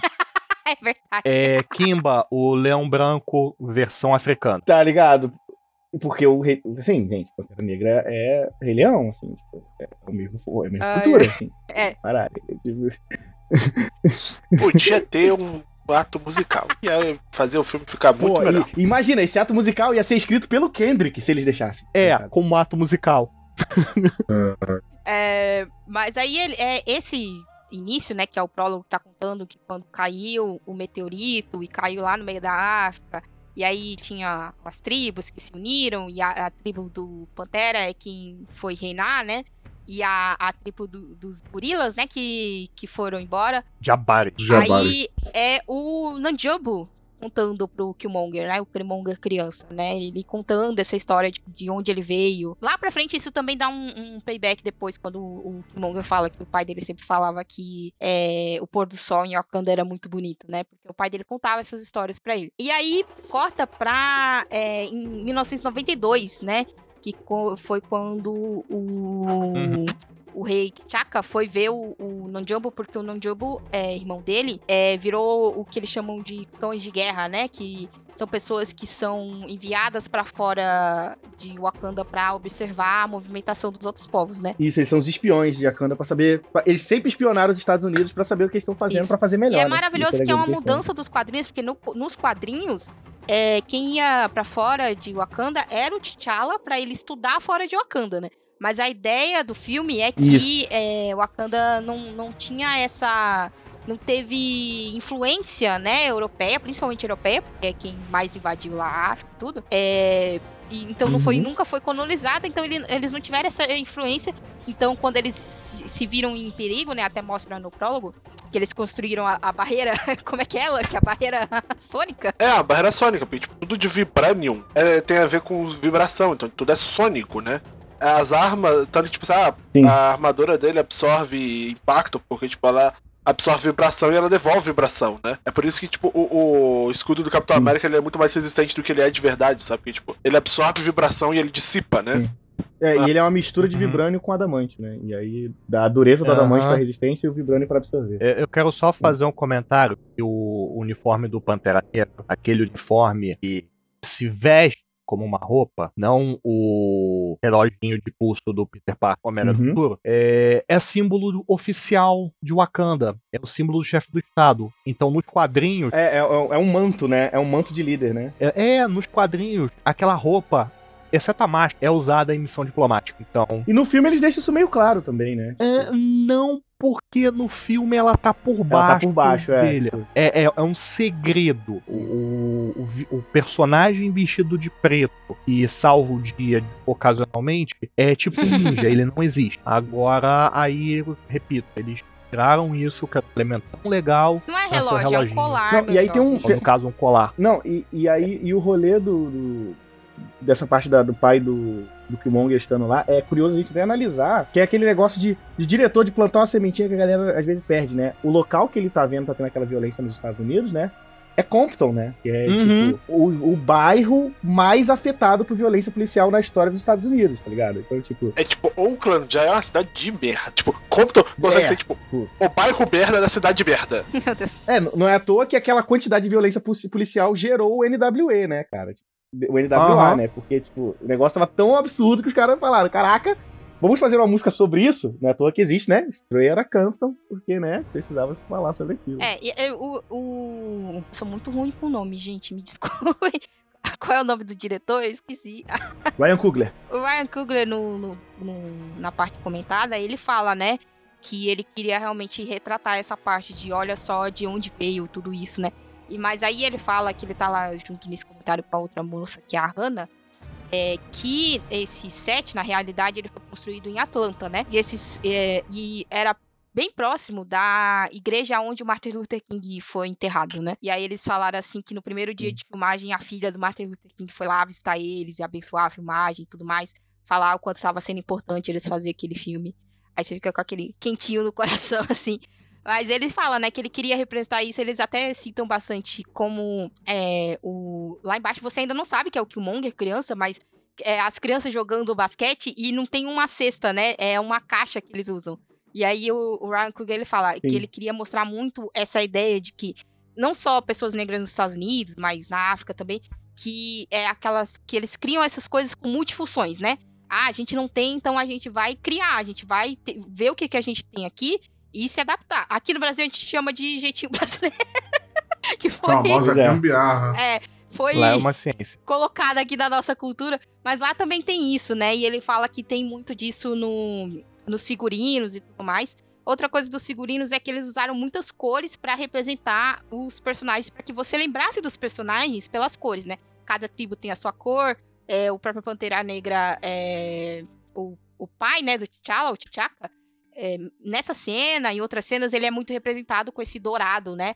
Pra representar que ele era um rei, essa realeza dele. E Uhum. então, é, ele queria usar muito essas cores vívidas pra você poder lembrar dos personagens. Então você realmente. é, acho que ele foi indicado, não é? Pra, pra Oscar de melhor figurino, se eu não me engano. Eu Acho que ela ganhou, inclusive, melhor É. figurino. Porque você vê que ela realmente foi atrás desses negócios bem da África mesmo, né? Não, mano, assim, não tem uma roupa feia nesse filme, assim, é, é- é impressionante como o figurino desse, o figurino desse filme é, é- é absurdo, assim, eu sou apaixonado de coração, assim. Se a gente considerar que a coisa mais feia desse filme é o uniforme do Killmonger, É porque você vê que É. o uniforme do Killmonger, que é, é um Pantera Negra só que dourado, né? Tipo um. É. Você um vê que tigre. é pra representar essa ideia de que ele tá tentando se impor ao poder, né? Ele tá tentando ser É, um rei, só- mas ele tá se impondo, por isso que tem Uhum. os, os detalhes em preto, né? Ele não é completamente dourado, né? Só pra confirmar, foi, foi, ganhou o Oscar de melhor figurino mesmo. A Ruth Carter. Eles ganharam o melhor figurino, é melhor sonora original e design de produção. Olha aí. Tá de produção. Sim. Só de produção podia ter ganhado de ator também, mas, né? E ok, vamos deixar pra É, academia. academia. é, Oscar e Soul White, não se E esqueça. aí, depois disso, né, que o, o Nonjobo, o T'Chaka, ele, ele tinha colocado o Zuri pra, pra espionar o Nonjobo, né?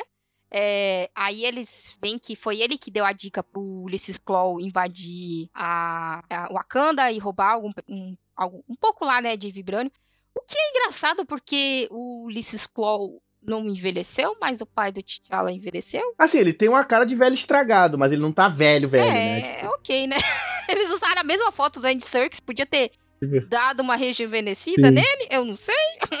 É pra provar que a, a- aquela situação, o trabalho dele ferra pra cara da pessoa até um certo ponto. E o personagem é tão ruim que a partir de um certo ponto ele para de ficar envelhecendo. A ruindade Meu segura, Deus. né? Meu Deus. É, a ruindade segura. Não é à toa que a rainha da Inglaterra Olha aí. durou 96 anos.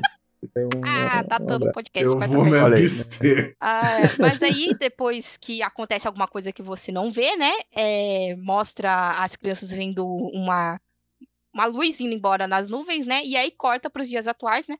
Que depois do, do- dos eventos de Capitão América Guerra Civil, o T'Chaka morreu, então o T'Challa vai retornar pra Wakanda e virar rei, né? Só que antes disso ele vai atrás do amorzinho da vida dele, que é muito engraçado a Nokoi, né? Ela falando assim pra ele, don't freeze. e depois ele, quando ele encontra a mulher, Sim. ele fica, ah, ah. É muito engraçado, porque ele realmente ele não sabe falar com a mulher mais, entendeu? Mas a Lupita Nyong'o, que também maravilhosa nesse filme, sim. É, esse é um filme que não tem gente feia. Pelo menos as pretas. As brancas a gente pode entrar nessa discussão. Mas. É um filme de muita gente bonita por metro quadrado, assim. É, é impressionante. Caralho. Ah, mas É porque você chamar o Bonito e bem Watson vestida. ou o Bilbo de bonito também já é um pouco demais, né? É, então, por isso que eu falei. É exatamente por isso. É, exatamente. É, é- é forçação. Sim, sim. É o cara Ai, com mais cara de inglês baixinho que existe no mundo, né, mano? Não é à toa que esse é o grande Seu papel da vida dele, baixinho. né? Fazer inglês baixinho. Né? A, a, a única coisa que estraga o filme é que a irmã do T'Challa antivacina. É o quê? É, não, mas Ah, isso aí a é, gente descobriu só estraga em depois. Na época a gente não sabia. Assim, é, eu sei que a gente. é, o, o segundo filme vai estrear, né? E tudo mais. Ai, cara, eu queria tanto que ela não fosse a Pantera Negra. Por favor, deem isso pra Naki. Ou pra Yokoi. Tem duas mulheres fodas ali, pelo amor de Deus. Você vai dar o papel principal pra é. Antivax. É porque é, porque é foda, porque no, no, no gibi é isso que acontece, esse que quebra o rolê, né? Mas E aí ela você é acha da é família real, né? É, E tudo mais. Então, ah, Não, É, porque quando o T'Challa vira o rei dos mortos, ela vira a rainha de É Wakanda, osso, né? tá mas aí eles. eles Mas calma, a- ainda tem esperança de uma coisa que eu conto no final do filme. abemos A- a- esperança. Bom, esperança. eles voltam, né, pra Wakanda pra, pra ter a coroação. A coroação é. A galera tem muito esse, esse debate se, ah, por que, que o T'Challa já era o Pantera Negro e não era o rei ainda, né? Mas eu acho que, assim, depois de um certo tempo, o pai dele tava muito velho e não podia ser o protetor de Wakanda, entendeu? Então ele precisava de outro Pantera Negra. E ele tinha um filho, então passa pro filho, pelo menos Delegação esse de papel, né? funções, gente. Vocês não queriam que o velhinho É. ficasse dando pirueta por aí, pelo amor de Pois é. Imagina a situação. Então, é aí o, o Zuri, né, que ele é tipo um xamã ali do de Wakanda, vai lá e, e tira o poder, né? Tem esse negócio que tira o poder do Pantera Negra. E aí ele vem é, a, a galera pra poder. Quem é que vai bater pra poder ficar no lugar dele, né? Ninguém quer, a Shuri faz um- uma piadinha. Eu ainda acho muito engraçado quando ela levanta a mão. E a mãe dela olha, tipo assim, tipo assim, menino, o que, que você tá fazendo? Mas aí quem vem é o. Mumbaco, é isso o nome dele? Ba- É um ba- Que ele é da, da, da tribo Dos Jabari. Jabari, né? Que já é uma, um upgrade do quadrinho também, né? Porque no quadrinho ele era o Ape Man, não era isso o nome? Aí você já imagina a situação, né? Uhum. É, é, então, é, ele, é- ele ainda é. Só que é importante a gente lembrar que o Pantera Negra foi criado por É. pessoas brancas, né? Do, do gibi, né? Então ainda ter. Ainda bem que quando eles olharam para essas criações dos anos 70, feita por homens brancos, eles olharam e falaram, é, Ape Man é meio foda, né? Então vamos adaptar isso com a. é, é, tira. va- Vamos É. fazer o seguinte: vamos tirar essa roupa que ele tá usando e, e- e, sei lá, bota só uma pele ali É, que, que a galera vai achar que é pele de, de outro bicho, que não é e pele. bota eles como, ah, eles são homens gorilas, então só bota que eles são de uma raça de pessoas que são grandes e fortes, beleza? É isso. Isso. Isso, isso, exato. Por favor, não utilizem esta imagem como referência, tá? Esqueçam ela. A gente usa qualquer é, é, é, me, me, me lembrou aquela música. O homem macaco que não tem alma e tem coração. Não tem coração. Claro. Mas é. É. O, o ator que faz o Mumbaco, ele é maravilhoso. Eu acho que eles iam fazer ele ser um antagonista maior no filme, né? Ia antagonizar mais o T'Challa. Mas o cara é tão bom e ele é tão carismático que você fica tipo assim, ok, então como é que eu desgosto de você, cara? Pois é, pois é. E na, na cena da luta, que é uma cena muito boa, né? Que ele vai lá, e, é, ele desafia o T'Challa, né? E aí é, fica a- um pedaço da tribo dele do lado e um outro pedaço da- das Dora Milaje, que são a- as guardas do rei do outro, né? E elas vão fechando, e eles vão fechando o círculo, né? E aí eles vão. E aí, quando tá no final da luta, que ele segura o, o Mubako num- perto da cachoeira, e mostra um lado do T'Challa que é esse lado que ele é um, entre aspas, um pouco mais evoluído do que o pai dele, que ele tem esse lado mais diplomático, né? Ele fala, é. Você. Mas isso é. Mas isso, isso no gibi faz mais sentido, porque esse fato do T'Challa ter tido contato com o mundo externo, virando espião lá nos Estados Unidos, e essas coisas, colabora pra ele ter essa cabeça mais expansionista, não separatista, né? Que o pai dele era mais, Ah. mais forte, né? E isso no filme não faz o menor sentido. Ele só é bonzinho porque o diretor. É, mas aí mostra essa, essa integridade dele, né? Que ele fala assim, que ele fala pro Mbaco, né? Você já provou pro seu povo, né, o seu valor. Você não precisa morrer por isso, né? E aí o, Mumbaco vai lá e, e se rende. Então mostra essa integridade dele. Ele não queria matar o cara, né? Eu vou provar aqui que eu sou o fodão e vou matar ele. Ele, não, eu preciso de você também. Eu preciso, você também é parte dessa minha tribo. É, apesar de tudo, não vou te, te excluir aqui. Então, mostra esse lado é, rei dele, né? É, é- é- é- são pequenos pedaços. A galera fala que o T'Challa ele é muito. Ele não tem uma personalidade muito forte, né? No- de- durante o filme. Mas eu acho que eles mostram isso com pequenos pedaços, né? Tipo, quando ele vai. é, quando a Shuri vai mostrar o, o uniforme novo pra ele e ela vai lá e grava ele dando um chute voando pra trás. Tem toda aquele, aquela conversa entre irmãos, né? Ah, ela zoando ele porque ele tá usando. é, é, parece um Crocs, mas não é Crocs, como é que é o nome? ah, Sneakers? Eu não sei o nome, mas ela. E ela falando Divine, né? E aí mostra esse, esse, essa separação de idade entre os dois. Mas ele sendo um irmão bonzinho e, e brincando com ela, né? De- deleta essa imagem aí que você fez. Então, eh, tem pequenos pedaços da personalidade dele, mas eu acho que eles não quiseram fazer porque tem muito dessa ideia de um homem negro nervoso, né? Que, ah, um homem negro, qualquer coisa Hum, explode, acho- qualquer coisa não sei o quê. Eu acho, eu acho que tem um, tem um problema mais sério a esse, Thaís. que eu acho que. Pensa você, assim, você é o Ryan Coogler, certo? E aí você quer fazer um filme sobre Pantera Negra. E aí, infelizmente, escalaram o homem mais bonito do mundo como vilão do seu isso filme, também. tá ligado? E aí, como você não vai querer apontar a câmera pra cara desse homem a todo momento, sabe? Eu acho que é de grande força do Ryan Coogler na filmagem desse filme ter se segurado tanto por não ter feito o filme do, do Killmonger, sabe? Tipo, Porque, assim, cara, aquele cara é fantástico, né? É- e ele rouba a cena pra caralho, né? E, e- mas, uma- mas assim, ao mesmo tempo que ele não dá muito espaço pra você conhecer tanto o, o T'Challa, você fica totalmente dentro do círculo de personagens de Wakanda, né? Você sabe a personalidade de todo mundo dentro daquele universo, sabe? Eu acho que isso é mais interessante, porque pensa assim, é que como você tá pensando em contar uma história que vai ter vários capítulos, né? Provavelmente seriam, né, uma franquia de filmes do Pantera Negra. É bem legal você não dar tanta coisa do T'Challa e assim deixar o universo dele muito coeso, você saber quem são as pessoas com quem ele interage, como elas interagem, como são essas relações, porque no futuro você vai ter tempo pro T'Challa poder se explorar, sabe? E enquanto isso, você vai ver o reflexo de como a mudança dele e a exploração que você tem dele como personagem reflete nas outras pessoas que você já conhece bem, né? Então, tipo, você sabe que, tipo, cara, a Okoye é essa mina que não aceita, sabe, homem nenhum levantar a voz pra cima dela, sabe? Tipo, e, mano, quando ela bota o, o- a treta que ela tem lá com o marido dela, o Daniel Kaluuya, que eu esqueci o nome dele de personagem, cara. Você fala assim, ok, eu já sei a personalidade, já sei a relação desses dois, desse, desse casal. Ele gosta de apanhar de mulher bonita. Não bem. podemos julgar. Podemos Tá julgar. Não, forma alguma, forma alguma. Mas assim, claramente essa relação deles, tá ligado? E tipo, você vê a relação do, do próprio do, do T'Challa com a com a irmã e principalmente com a mãe, né? Porque tipo, eu acho a relação do T'Challa com a mãe, eu acho que é uma das coisas que eles melhores adaptaram do quadrinho, sabe? Porque no, no- quadrinho a relação do T'Challa com a mãe é uma das coisas mais legais de se ler sobre ele, porque existe aquele rolê de tipo, OK, você é minha mãe, então eu tenho que te respeitar, né? E tem muito da filosofia africana do respeito aos mais velhos, né? Mas ao mesmo tempo ele é o rei, tá ligado? Então, tipo, às vezes a mãe dele fala uma coisa e ele fala. Então, Eu, que- Eu sou o rei. Infelizmente que mando, assim. tá né, ligado?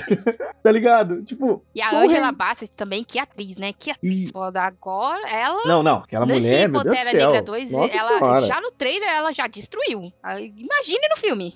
Não, assim, assim eu, eu quero muito que o filme do Pantera Negra 2 seja um filme dela, sabe? Tipo, eu quero ver aquela mulher comandando aquele país. Porque é o que acontece no gibi por muito tempo. Seria legal se eles adaptassem dessa maneira. De que ela fica rainha regente por um grande período, quando T'Challa morre, e eles não sabem se as coisas têm que assumir ou tudo mais no gibi, quando T'Challa morre. Ela assume como rainha regente e ela muda a Wakanda toda. Eu fico imaginando como ela pode fazer nesse filme de- do aspecto de Wakanda. Tipo assim, cara, é- é- por isso que esse filme do, do Pantera Negra ele é um- uma grande interrogação no negócio, porque pra que lado eles vão, sabe? Tipo, eu não É. faço ideia. tipo, de que vamos, vamos honrar o legado do, do antigo rei e vamos construir um mundo diferente? Ou a, a rainha vai simplesmente falar, eu não concordava tanto com o T'Challa, vou fazer do meu jeito e vambora, tá ligado? E isso que é tão legal. Bom, aí depois disso, que depois que tem a coroação, ele é finalmente o rei, eles é, mostra, né, o, o Killmonger junto com o Claw roubando um artefato do Museu Britânico. Estavam certos, obviamente, né? Aí eu vi um outro TikTok outro dia da galera falando assim: vamos aproveitar e vamos ir tomar de volta os negócios do Museu Britânico agora que eles estão.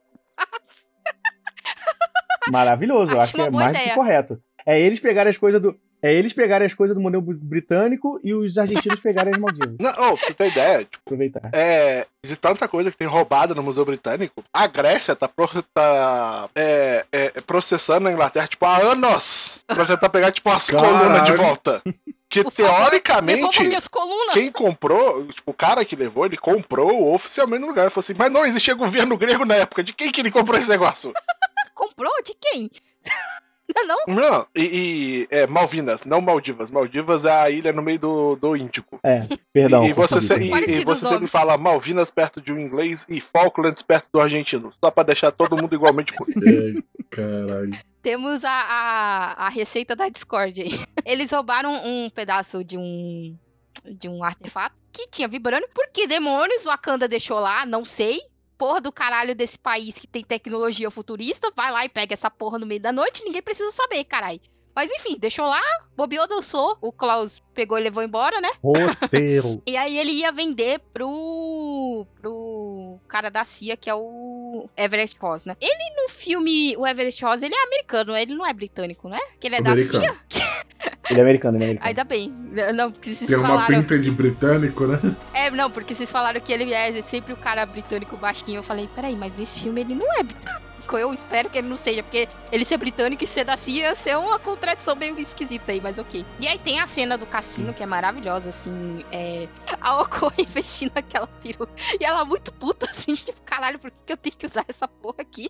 E na primeira oportunidade, quando o pau vai torar, ela já tá com a peruca na cara de alguém. E sem contar que essa música, nesse momento, nesse, nessa cena do cassino, toca a música fantástica do The Wicked. que- Não, mas eh, antes disso, melhor era ela reclamando da peruca, né? Essa coisa coça Nossa! E é foda quando mo- mostra eles entrando, né? Porque é um cassino é, na Coreia, né? Mas é um cassino clandestino. E aí tem um, um detector de metais. Quando eles passam, eles obviamente estão com armas, não detecta nada. Então, porque o vibrânio não é um, um metal assim, né? Mas quando o Claw passa com os capangas dele, vai tudo apitando toda hora, assim. Você vê esse contraste, né? E a galera nem olha, não, deixa ele entrar e tudo mais. E aí foi o que eu falei, né? Eles construíram esse set, eles fizeram. Ele queria fazer é, take, mas ele viu que ia dar muito trabalho, aí eles tiveram alguns pedaços de cortes. Teve alguns pedaços que foi um, um shot só, né? Mas a maioria eles tiveram que fazer alguns cortes. É, aí tem toda a perseguição, né? Porque o qual foge, e, e tem toda uma perseguição de carro, porque eles queriam. Eles não queriam o objeto, eles queriam o Claw, porque quando ele invadiu o Wakanda da outra vez, é, ele matou pessoas, né, de Wakanda. Então eles queriam levar ele lá pra ele poder ser julgado, né? É, e aí o, o- no, na par- é, foi só até aí que eu consegui ver o filme comentado. A vida adulta não deixou eu ver todo, todo o filme comentado, mas o, o Ryan Coogler ele fala que ele pegou uma frase do da HQ do Jonathan Hickman, né? Que é cada suspiro seu Opa. é um ato de misericórdia meu. Né, que é o, o T'Challa fala pro, pro Claw, né, quando ele consegue pegar ele. Eles não, ele não mata ele ali porque as câmeras e tudo mais. E aí, então, ele tem que deixar o Everett Ross levar ele pra ser interrogado. Essa é outra cena muito engraçada, quando o Everett Ross tá todo. Ah, meu amigo, né? Com o T'Challa e a Okoye tá tipo assim: se você continuar falando com o meu rei desse jeito, eu vou tirar a sua língua fora, seu filho uma Sim. e ela tá falando é. esse é, dialeto que eles falam é o russa, né? Num, num- comentário é, eles falam como russa. É, então é um, um dialeto africano de verdade mesmo, né? Não, mas meu, o melhor, o melhor dessa cena é que. Você não fala inglês? As Dora Milaje já falam inglês quando elas querem. Nossa! E essa é outra E ele parte. fica muito sem graça. Essa é outra parte interessante, porque assim, eles têm que deixar o Ross se interrogar, né? Eles até colocam um bugzinho assim no ombro do Ross.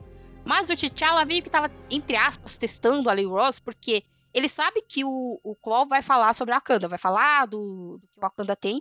É, eles pa- eh, passam a, a, a ideia, né, de que o Wakanda é só uma tribuzinho que faz roupas e tudo mais, é, pra galera não tentar invadir, né? Mesmo assim, se fosse tentar invadir, não ia dar certo, mas tudo bem. E aí ele. ele é, o, o Ross não sabe que o T'Challa e as Dora Milaje, que a, a, a Anakia não é Dora Milaje, né? Ela é cão de caça, mas não é Dora Milaje. Não, não, ela não é cão de caça, não. Ela é espiã só. É. Porque os cão de caça, eles também é, instigam é, guerras. E aí é, ele não sabe que eles estão ouvindo, então ele, ele tá meio que testando assim pra saber se ele vai ir lá comentar com o T'Challa, que ele falou, ou se ele só vai reportar pro governo dos Estados Unidos, né?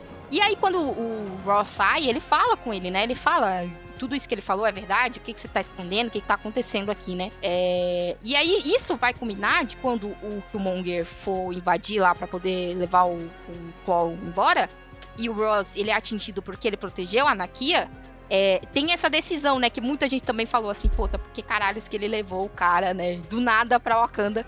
É porque ele, ele confiou no cara. O cara foi falar com ele. Ele não simplesmente foi lá e, e reportou pro governo dele o que, que ele tinha descoberto. Não. Ele foi, né? Porque ele viu que ele, o, o T'Challa tava cooperando com ele, então ele também foi lá tentar cooperar com ele, né? Mas ainda assim é muito esquisito ele do nada, eu vou levar esse branquelo pra. E a Shuri, tipo, mais um branquelo pra mim consertar, pelo amor de Deus, socorro. Aí é muito triste a gente ficar lembrando desse filme, lembrar que ela é anti-vax, né, cara? O, o, o, o, o pior é que eu ainda não tinha assistido esse filme, né? Eu tinha assistido o, o, o- os Guerras primeiro, né? Na hora que eu peguei a referência, eu fiquei. Oh! Eu ri, mano. Eu, eu, ri de chorar, porque, tipo, eu tinha como assistir um outro filme, eu peguei a merda da referência e falei, mano, que Ai. merda, velho. Mas aí, o, o- na, quando o Killmonger levou embora o. Claw, ele viu no... O T'Challa viu, né, o, o anel, né, que é o anel da família real, no pescoço do, do, do Killmonger. E aí ele foi falar com o Zuri sobre o Nojobo, né? E aí o Zuri explica que o T'Chaka matou o Nojobo porque ele foi tentar matar o Zuri, né? E aí mostra essa diferença, né, entre os dois. Que o- ele tentou matar o Zuri. Não, não, ele não tentou matar o Zuri. Ele, ele tentou matar. Foi o Zuri que ele Ele foi pra matar? cima do Zuri, e aí o T'Chaka foi lá e virou e meteu as garras no peito dele, assim. Então. Ok. E aí, é, mostra essa diferença entre o T'Chaka e o T'Challa, né? Porque o T'Chaka, ele só foi embora. Ele deixou o corpo do, do irmão dele lá, ele deixou o sobrinho dele lá e foi embora, né? E o T'Challa mostra essa evolução dele, porque, por, por exemplo, o próprio Ross, ele não deixou ele lá pra morrer. Então mostra essa diferença entre empatia entre os dois, né? E aí é, mostra que o, o que o Monger é, mostra a cena dele meio que perseguindo o Claw, né? Ele, ele liberou ele, mas ele viu no Claw uma entrada pra Wakanda. Então ele matou ele. Que, nessa hora foi surpreendente, porque o Claw ele é um, um vilão clássico do Pantera Negra. Então a gente imaginou que ele ia terminar o filme vivo, né? E aí quando matou o cara, todo mundo ficou assim, tipo, caralho, que porra foi essa aqui? Então, então, minha questão não foi nele ter matado o Tal, tá ligado? Meu problema foi o Monger ter matado a, a menina também, tá ligado? Eu falei, mano, ah não, você, tá usando. Você, tá, é isso que você forçou. Você, você forçou muito recurso de roteiro, saca? Não, mas mostra que ele é uma pessoa que, é, independente de quem for ou do que for, ele vai tirar do caminho dele pro objetivo dele. Entendeu? E até mostra que a mulher, ela meio que se resignou a isso. Porque ela, ela conhece ele e conhece qual é o objetivo dele. Então ela aceitou a situação dela. Não é saudável? Não é. Não estamos recomendando isso num relacionamento, pelo amor de Deus. Mas foi isso que mostrou ali na hora, entendeu? Que ela conhecia qual era o objetivo dele.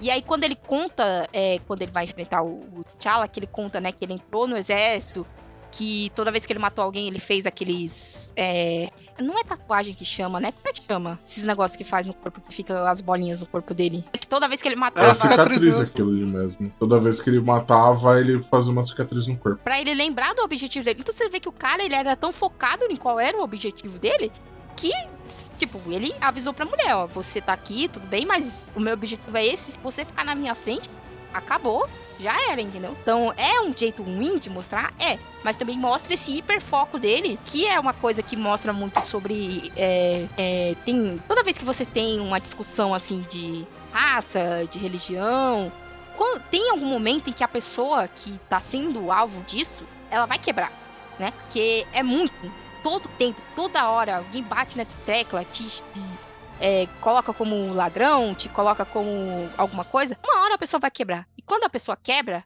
a galera sempre acha que essa pessoa tá errada, entendeu? Tem esse problema. Porque você não consegue ser certo e ainda brigar pelos seus direitos. Infelizmente é isso, né? Essa é a vida, infelizmente. Então você vê que ele, essa é, essa é a representação da pessoa que ele tem uma raiva tão grande dentro dele, de tudo que aconteceu, que ele não pensou em mais nada. Ele não saiu daquilo. Ele ainda tá preso. Tanto é que quando ele vai virar, né, ter os poderes do Pantera Negra, quando ele vai ter a, a viagem astral, você vê que ele volta como criança, que ele ficou parado lá. Entendeu? Você vê esse, ó, os, os pequenos detalhes. Ele ficou parado no trauma dele. Quando ele subiu o apartamento, ele viu a nave indo embora. E ele subiu o apartamento, ele viu o pai dele morto com as garras do Pantera Negra no, no coração dele. E foi isso que ele viu. E ele viu essa raiva. E ele ficou lá, vivendo nesse mundo merda onde qualquer pessoa negra é chamado de ladrão, é, é, é perigoso, entendeu? Então ele tá preso dentro dessa raiva e eles demonstram muito isso com esse hiperfoco dele de que esse é o meu objetivo. Chegar lá, é, quando ele chegou lá, pegar as armas e libertar o povo dele, né? Então, esse é o personagem dele, né? É, é por isso que muita gente é, se conecta mais com o Killmonger do que com o T'Challa, porque o T'Challa é um rei, é um, é, é é- vive num, num país que não teve colonização, vive num país onde você ser negro é a coisa mais normal do mundo, como deveria ser, entendeu? É, e não é só assim, ah, tem só um tom de negro. Não, você vê que tanto no cast quanto na, no- nas pessoas de apoio ali, são diversos tons de, de pessoas negras. Não existe só um tom de negro na pele, né? E aí você vê que existe essa conexão, porque o que a gente mais tem? São pessoas igual Mung, pessoas que tem uma hora que ela chega, chega dessa porra, entendeu? Vou pegar e dar um dia de fúria aqui, pegar uma arma e sair matando todo mundo. Não dá muito certo, não recomendamos, galera, por favor. por favor, não façam isso. Mas tem uma hora que a pessoa quebra, entendeu? Então por isso que ele é um. um- e ainda mais é um Michael B. Jordan, né? Não... O que, que a gente fala sobre isso, né? Mas é, tem, né, esse momento, ele, ele leva o corpo do Claw, o personagem do Daniel Kaluuya vai lá e deixa ele entrar em Wakanda, e aí ele fala pra todo o conselho, porque apesar do T'Challa ser rei, eles têm um conselho, né? Cada tribo é representada por um chefe, né? E aí ele, ele é, faz um, um, trial by combat ali com o T'Challa e ele vence, né? Porque ele tem muito mais experiência é, sendo soldado do que o, o T'Challa, apesar de tudo. Na, na real, a diferença é que o Killmonger tá indo pra matar e, e tá... o T'Challa tá. O T'Challa tá indo. Isso, só tá indo pra, tipo, imobilizar. E ele ainda tá meio naquela. Tipo, que ele viu o pai dele como uma pessoa boa, né? E depois que ele recebeu essa notícia de que o pai dele matou o tio dele e deixou o sobrinho dele lá, ele ainda ficou muito abalado. Ele ficou naquela, tipo, é, ele não, não queria matar mesmo. E aquele e é o primo consegue, dele. Né? O T'Challa, ele cai do, do, do, da cachoeira. E aí o Killmonger vira o rei, né? E aí as Dora Milaje tem que ser, aceitar ele como rei, né? Apesar de tudo. Aceitar. É, a Shuri e a. Como é que é o nome do, da mãe do T'Challa? Não, o nome da. Okoye? Ah, a mãe dela. A mãe dele eu esqueci. A mãe Na minha do cabeça ele é a mãe do T'Challa T'Challa. é Ramonda. Ramonda. Acho que ela é a única que não tem um apóstrofo no nome. É, é, é o, a que não tem apóstolo é ela e a Azuri. A, a Okoyeta. A. É, Shuri e Nakia, acho que só homem, então deve ter o apóstrofo no nome, será? Talvez, né? Elas fogem, né? Elas e o Ross fogem. A, a Nakia vê o Killmonger recebendo a planta, né? A planta coração, que eles chamam, né? Pra ele receber o poder do Pantera Negra. E aí ele queima todo o resto e ela, por ser uma boa espiã, vai lá e consegue salvar um. E, e aí eles fogem pra tribo do Jabari, né? E aí, lá eles Só quer dizer que, rapidinho, não faz sentido ele queimar aquilo tudo. Ah, mas ele quer garantir que ele não vai ser desafiado. Mas aí também quer garantir que a, a, É. a prole dele não vai ter acesso àquilo, né?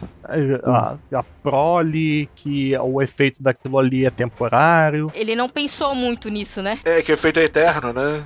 É. É, tipo, faria mais sentido, tipo, ele ter, sei lá, mandado esconder ou feito outra coisa, mas tipo, queimar não faz sentido. Mas aí elas vão para tribos de- do Jibari, né? A, a mãe, a irmã, os Horus e a Nakia. É...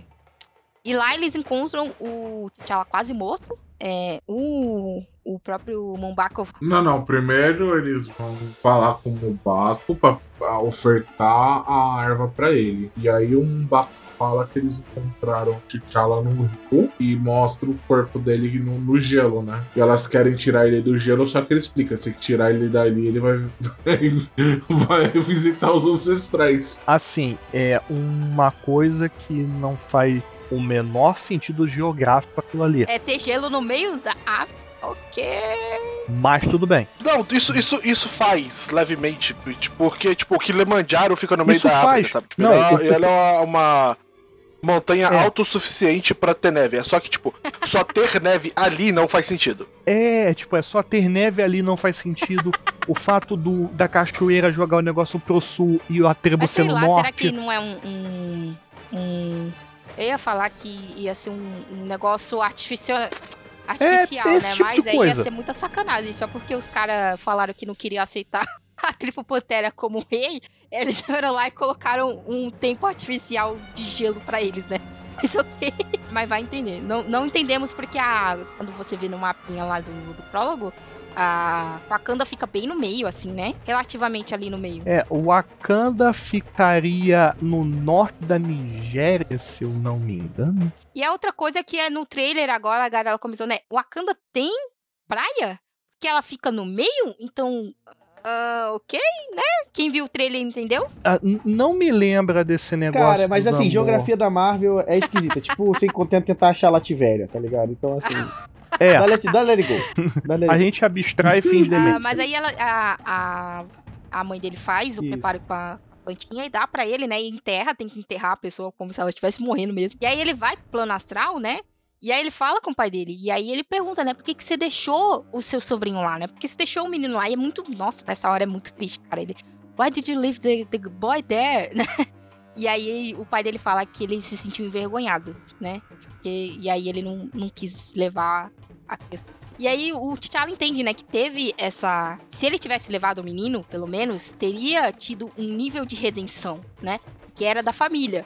Não ia resolver todos os problemas do mundo, mas ia ter esse nível de redenção de, tipo, eu não deixei alguém da minha família lá pra sofrer o que todo o resto da população negra sofre. Mas, também, né, é, a, a, o T'Challa nessa hora ele também fala, né, que é, se isolar do resto do mundo foi um erro, porque olha só o que tá acontecendo com os irmãos e irmãs dele, né? É, então, é, é, nessa hora tem essa mudança do personagem de- do T'Challa de que no final vai combinar com ele falando, né, que o o Luiz falou na abertura, né, que os tolos constroem muros e os sábios constroem pontes, que é ele tentar construir essa ponte entre o mundo e o Wakanda, que ele viu que isso foi um erro. Olha só o que, que aconteceu, né? É, eles deixaram um pedaço deles lá e não ajudaram o resto do- da- das pessoas negras também. Então, é toda esse- essa raiva esse ódio que foi acumulando por aí que eles podiam ter tentado ajudar de alguma forma. Não sei se ia ser muito sábio eles colocarem o peso do mundo todos neles ali, né? Mas ok, mas pelo menos eles podiam tentar ajudar ou dialogar. é, aqui no Brasil, principalmente, quando a gente não tem assim espaço, é, não tem trabalho para todo mundo. Mas o Brasil tem muitos diplomatas e pessoas que tentam ajudar em outras áreas, né? Então, de alguma forma, eles conseguiriam ajudar as pessoas negras, de- mas seria uma revisão, né? De, de história muito grande. Desde, desde os anos 60, a gente tem um programa de. A gente traz gente de outros países pra estudar no Brasil. A gente traz gente da América Latina toda e de vários países da África. A gente traz muita gente. Eu, eu estudei com. Na, na FRJ, eu estudei com um rapaz da, do Congo Na, é, é, e outro da Costa do Marfim. na UFJF, eu não cheguei a estudar com eles. Porque eles faziam arquitetura e eu fazia economia na época, né? Mas eu sei que, tipo, tinha dois refugiados é, do Congo. é, tinha mais. Tinha mais gente também da África. E eu cheguei a conversar com ah, uma senhorinha que ela veio no na primeira leva desse programa. Ela veio do, do Uruguai. Ela estudou na UFV. Aí ela tava falando assim que depois ela tinha que, você- depois você tem ser obrigado a ficar um tempo no seu país, né? Pra você tipo levar ao que você aprendeu de Uhum. volta. Aí ela falou assim, então, eu não tinha emprego no Uruguai porque eu era muito qualificada. Aí ela voltou pro Brasil depois, porque, tipo, ela tinha uma graduação, tipo, muito à frente do, do que ela conseguia emprego. Aí ela até era, ela, Voltou na época, ela era reitora de uma universidade no norte de Minas. Ela era reitora da universidade Caraca, do. foda. da região mais pobre de. Minas, né? É, é bacana a gente observar aqui no filme o T'Challa, ele tem esse pensamento de querer ajudar, querer ajudar o resto do mundo. Eu realmente não me lembro disso quadrinho. Acho que não teve, né? Acho que teve ele ficando puto depois que o cara, o, o Namor destruiu o Wakanda, né? Mas ok. Não, não, é, não, ele foi pra fora, ele estudou fora, ele voltou. E a coisa mais próxima de ajudar alguma coisa fora de Wakanda é quando ele foi no. Egito a encontrar a Aurora. É, é- é- é- é só o cara que fez o- os Illuminatis dos quadrinhos. A mesma galera que falou: hum. A gente não vai conversar com o Bruce Banner. A gente manda o, bota o Hulk num. Um negócio e joga ele pro. Joga ele pra ele ficar à deriva enfim, né? pra sempre no espaço e a gente torce pra ele morrer de E aí fome. isso culmina em Planeta Hulk. É, sim, sim. a- o plano era esse. Não era jogar ele no sol, não era jogar ele num planeta habitável. Era jogar o Bruce Banner num satélite pra ele ficar em órbita pra sempre até ele Assim, morrer não de é fome. Um, um plano ruim, mas Até que ele não é virou um rei de um planeta, bom, mas voltou ok. e quis, explodir a Terra. Mas também. aí-. É. Ok, ok, né? Mas enfim. Não, não, isso aí foi ideia é, do o T'Challa, ele volta, tá? né? Ele fala que como o combate não terminou em se render e nem ele não morreu, combate continua. Tem a luta em, em uma, entre aspas, guerra civil ali com as tribos, né? Porque a galera da, das tribos da fronteira queria ficar do lado do Monger, né? Já era uma Ah. galera mais... O Lee. Não, não, não. Se a galera Foi o ficou junto, tribo eles da queriam também. fronteira, né? Porque ele que. É o, o garoto ali que fez. Corra. É, como é que pronuncia o nome do, do, do Daniel ali? Daniel Do Kaluuya. Daniel Kaluuya, isso mesmo.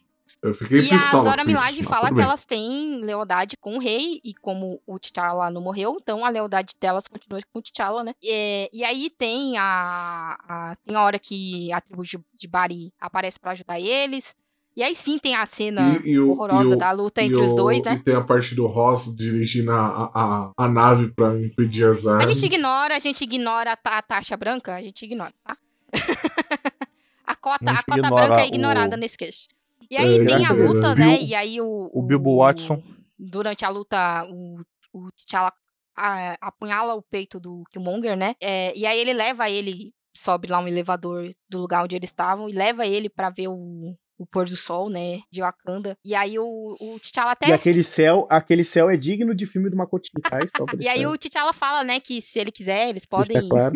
curar ele, ajudar ele, né? E aí ele fala uma frase que muita gente repetiu, né? Que é que ele é, não queria ficar preso, né? E que pra deixar ele morrer jogar ele no mar, que nem os ancestrais dele que não queriam, é, preferiam morrer no mar do que vi- virar escravo, né? escravos. E muita gente, realmente, muitos negros, durante essa travessia de barco, eles se jogavam realmente no mar pra poder não virar, né? Eles sabiam qual, era, qual ia ser o destino deles, né? Isso me lembra muito aquela, aquela cena foda do Anansi no Deus Americano também, né? Na série, não sei se chegaram a. Nossa, Sim. termina assim, É né? mesma termina com o T'Challa é, falando que vai abrir a.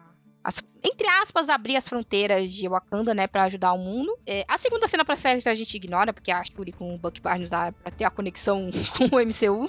ali no. no- Como eu falei pra você, a conexão ela só existe ali pra, pra fazer um negocinho, mas na real, né? É, o, o que eles falam que eles vão abrir os centros de outreach, né? É, é Wakanda, não necessariamente assim, as fronteiras de Wakanda vão estar abertas, mas São quase é, embaixadas de Wakanda no mundo, né, basicamente. sim, sim, é Ah, tipo, é, é, Wakanda vai ter centros Isso. onde é, ela estende a mão pro resto do mundo, sabe? Deve ser que nem. Acho que teve um desenho dos Vingadores em que o, o T'Challa era isso, ele era mais embaixador, né?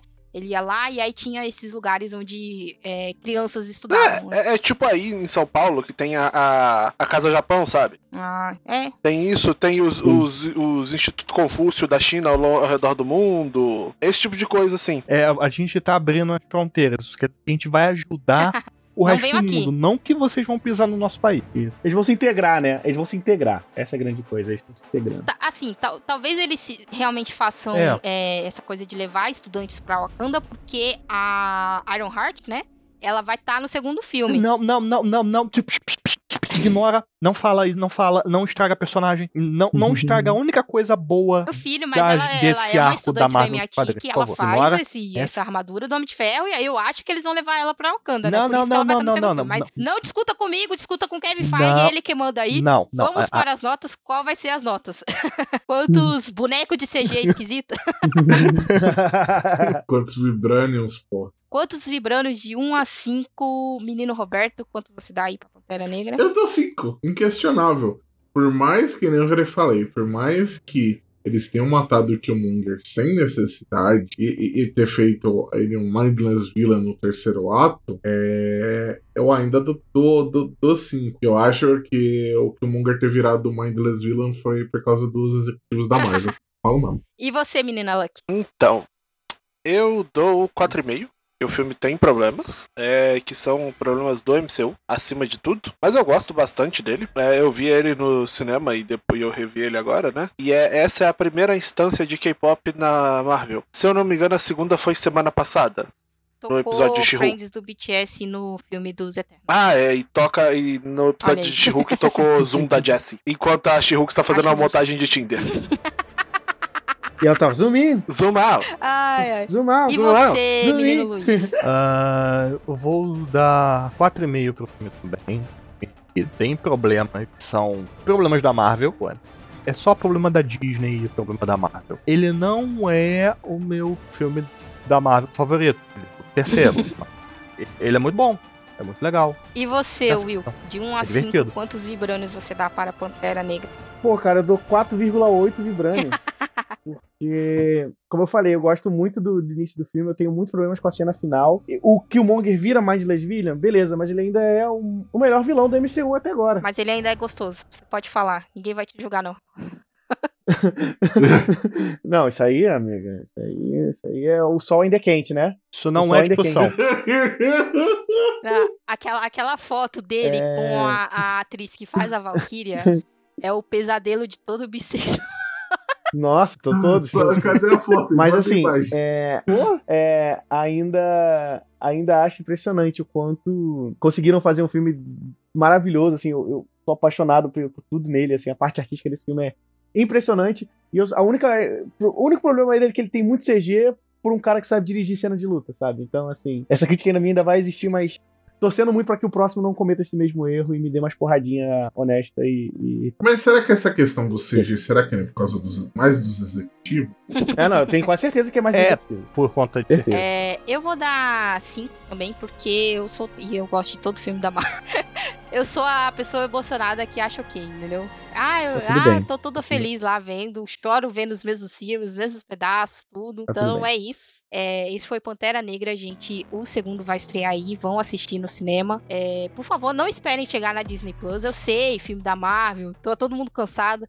Mas vão dar dinheiro porque, apesar de tudo, apesar de não ter o Chadwick, ainda tem todo um en- enorme e excelente elenco de pessoas negras que, apesar de tudo, ainda precisam muito fazer muito dinheiro para que os executivos parem de ser pau no cu. Entendeu? A gente. é, a gente espera uma evolução de Hollywood, mas nunca acontece, né? Mas vamos lá, né? Vamos, vamos torcer para que aconteça. Então vão assistir no cinema.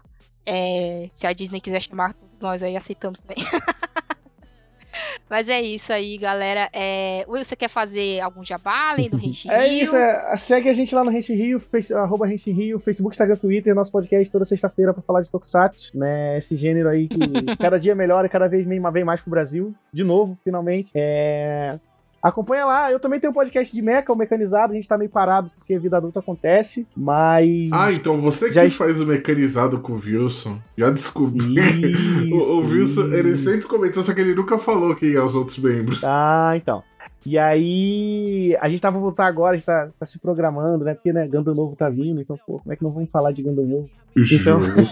A gente tá se programando, nas próximas semanas a gente vai estar de volta. Então acompanha lá, arroba mecanizado, Facebook, Instagram, Twitter também, pra acompanhar o nosso trabalho. E é isso. E é isso aí, galera. Até a próxima. E tchau. Tchau.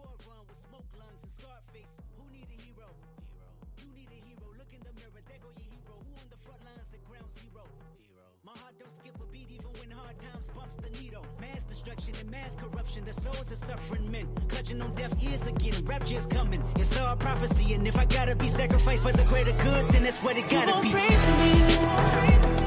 Pray for me. Take my pain from me.